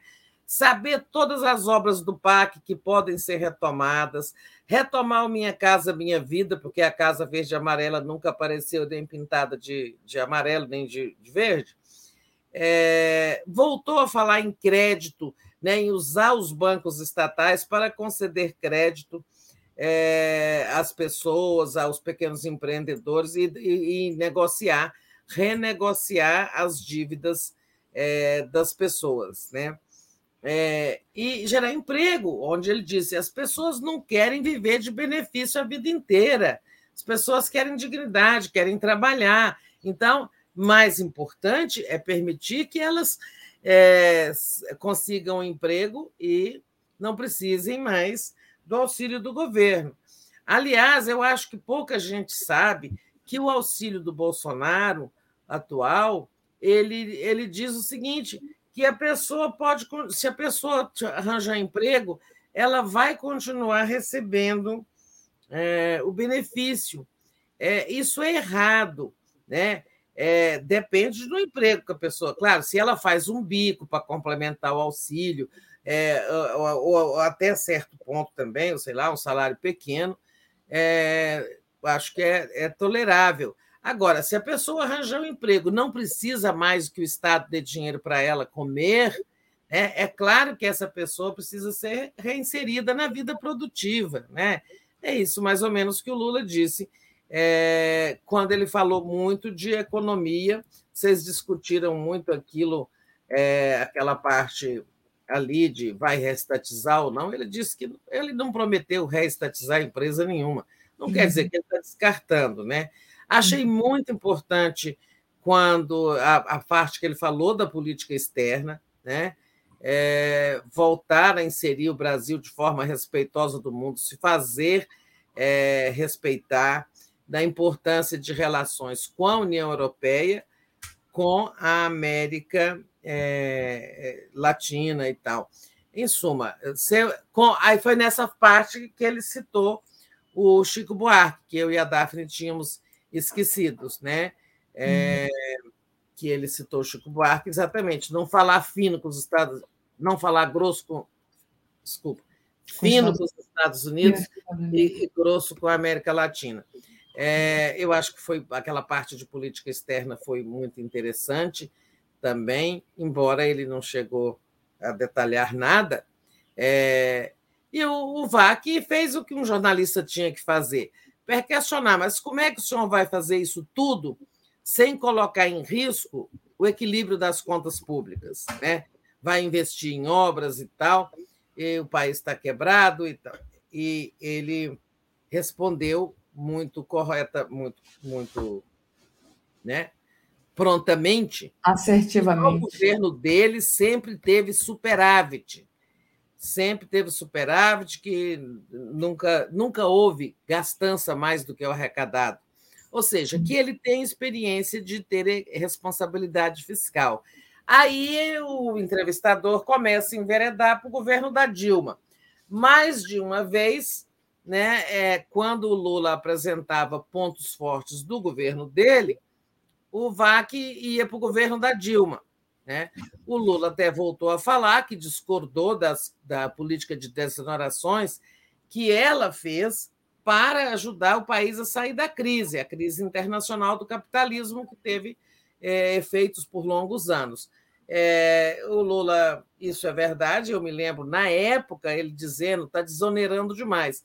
Porque o que era desoneração? O governo o governo abrindo mão de impostos de empresas de vários setores da economia, então foi diminuindo a arrecadação, né? até que entrou no vermelho. Quando ela foi mudar, reduz, acabar com algumas desonerações, fazer o ajuste fiscal, aquela fase ali do Joaquim Levy, ela foi sabotada pelo Congresso. Né? Mas o Lula, com muita transparência, voltou a dizer das, essa divergência que ele teve e tal. Mas o, o entrevistador vinha neutra, tentar neutralizar as virtudes que o Lula apontava no seu próprio governo, seus dois mandatos, Ah, mas no governo da Dilma acontece isso, aconteceu isso e aquilo. Não dá, vamos separar as coisas, né? Exato. E o Lula, sem atacar a Dilma, sempre defendendo ela com muita altivez, mas explicando como é que foi que as coisas aconteceram. Aí inventaram uma pedalada e, como ele disse, é, tiraram a presidente com a desculpa de uma pedalada. Na verdade, nenhum, como ele disse, em lugar nenhum do mundo se tira uma presidente porque não se, ela perdeu popularidade. Né? E aí, uhum. claro, é, o VAC, que sem dúvida é um representante desses setores elitistas do Brasil que apoiaram a derrubada da Dilma, disse: não, mas foi dentro do, foi dentro do devido processo legal, juridicamente correto, politicamente o senhor pode discordar, mas foi dentro, das, foi dentro do jogo jurídico correto. Tal, tal. Enfim, nós sabemos que ele representa, né, é, representa o pensamento dessas correntes que fizeram o golpe. Era isso que o senhor chama de golpe, né? disse o VAC. Ou seja, ele defende o impeachment como uma coisa é, legal, legítima. Né? Mas o uhum. essencial, gente, é que eu acho que o Lula foi muito bem na entrevista.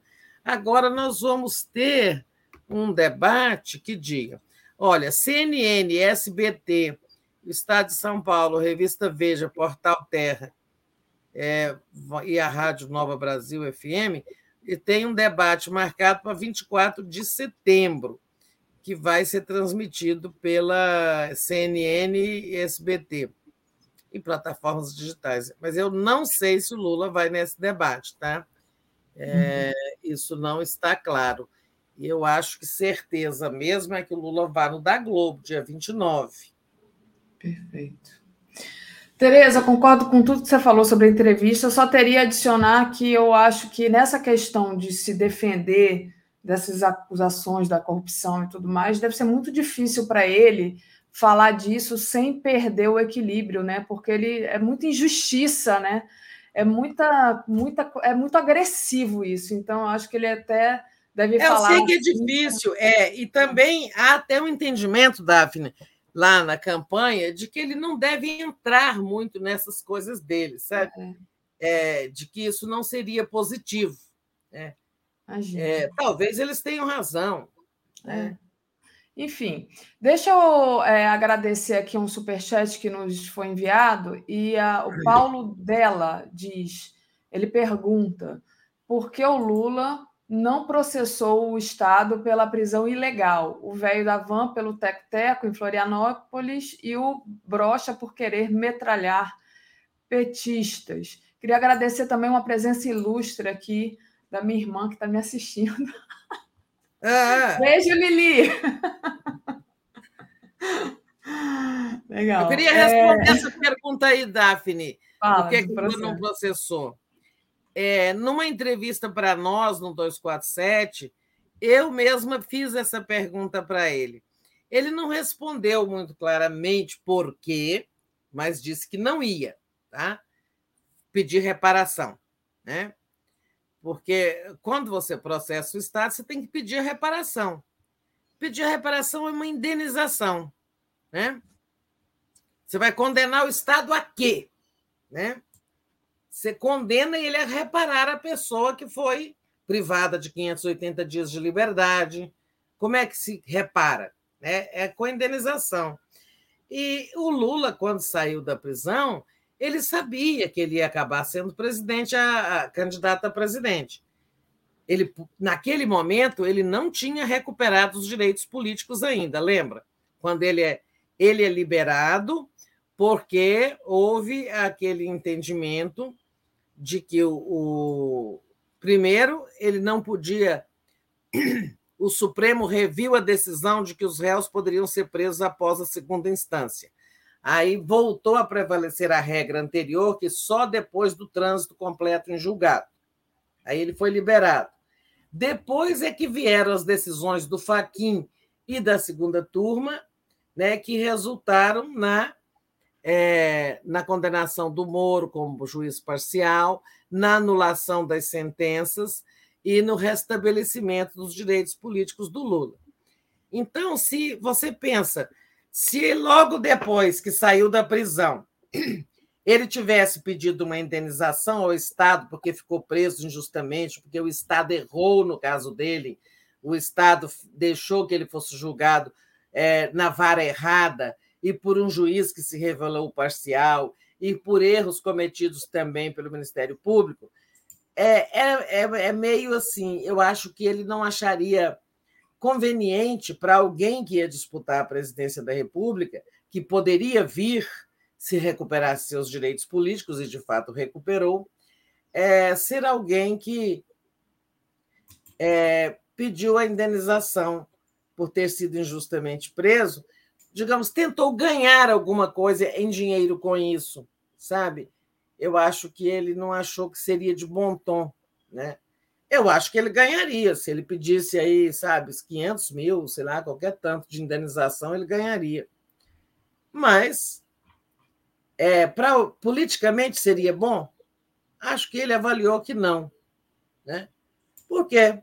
Dinheiro, sabe? Dinheiro não traz felicidade, nem liberdade. A liberdade ele já tinha perdido, ficado preso.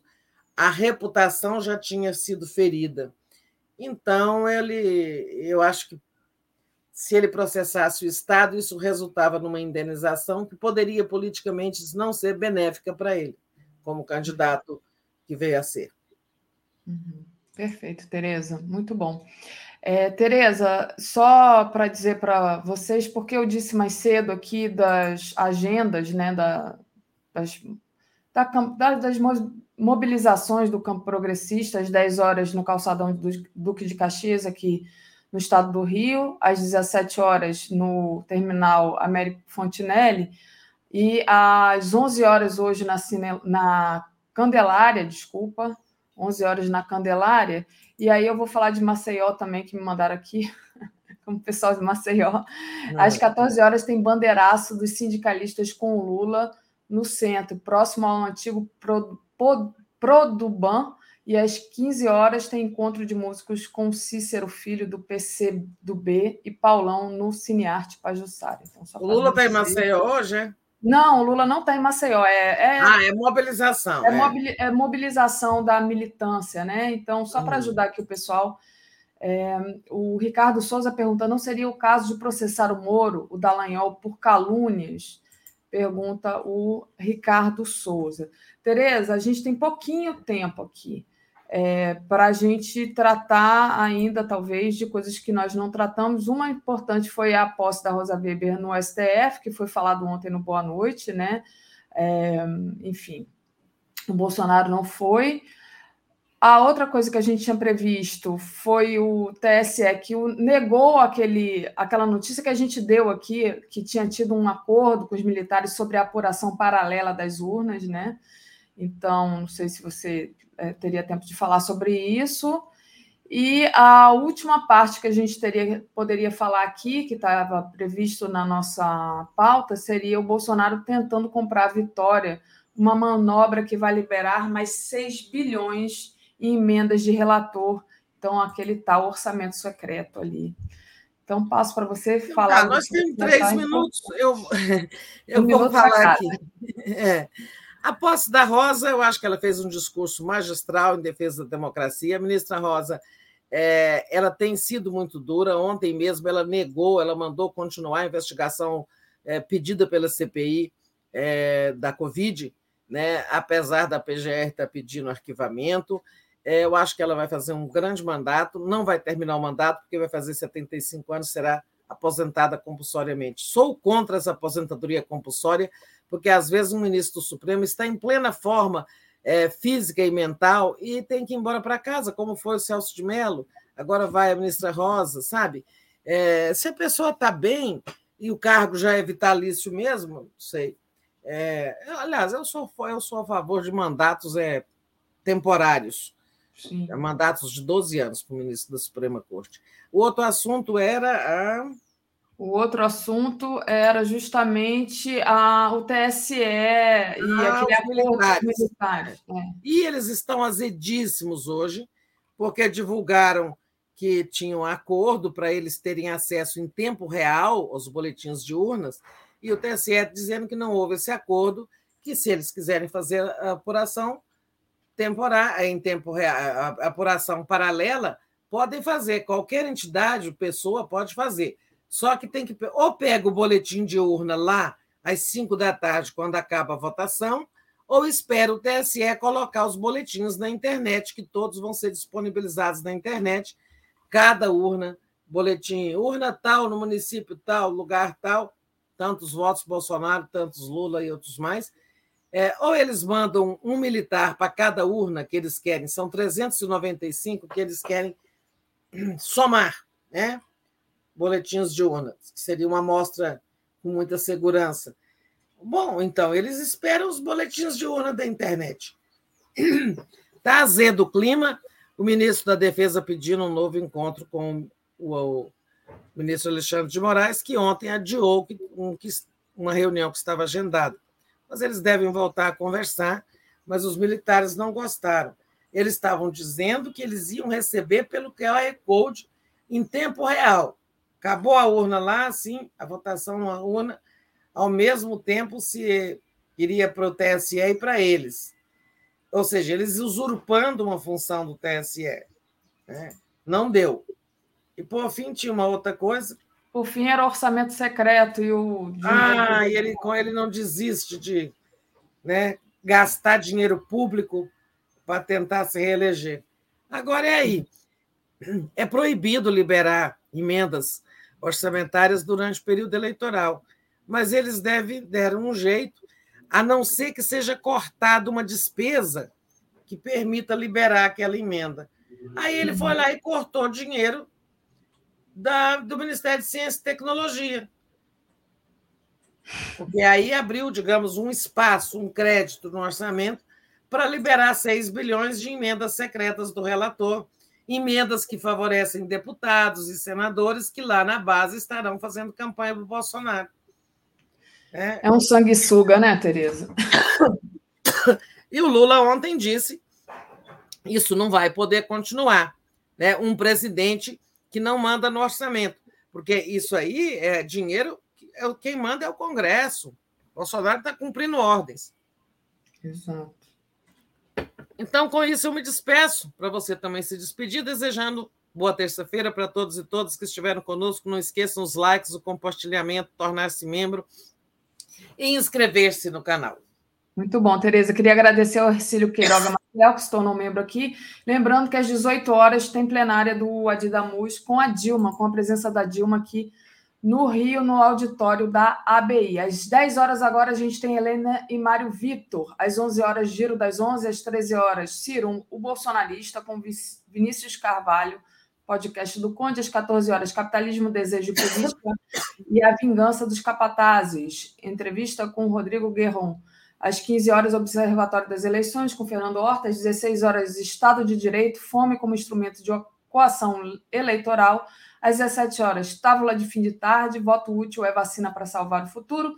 18 horas, Léo Quadrado, 18h30, Boa Noite 247, 22 horas e 20 minutos e 23 horas a live do Conde. Com isso, Tereza, a gente se despede aqui. Obrigada. Vamos lá assistir Helena e Mário Vitor. Beijo. Isso. tchau. tchau. tchau.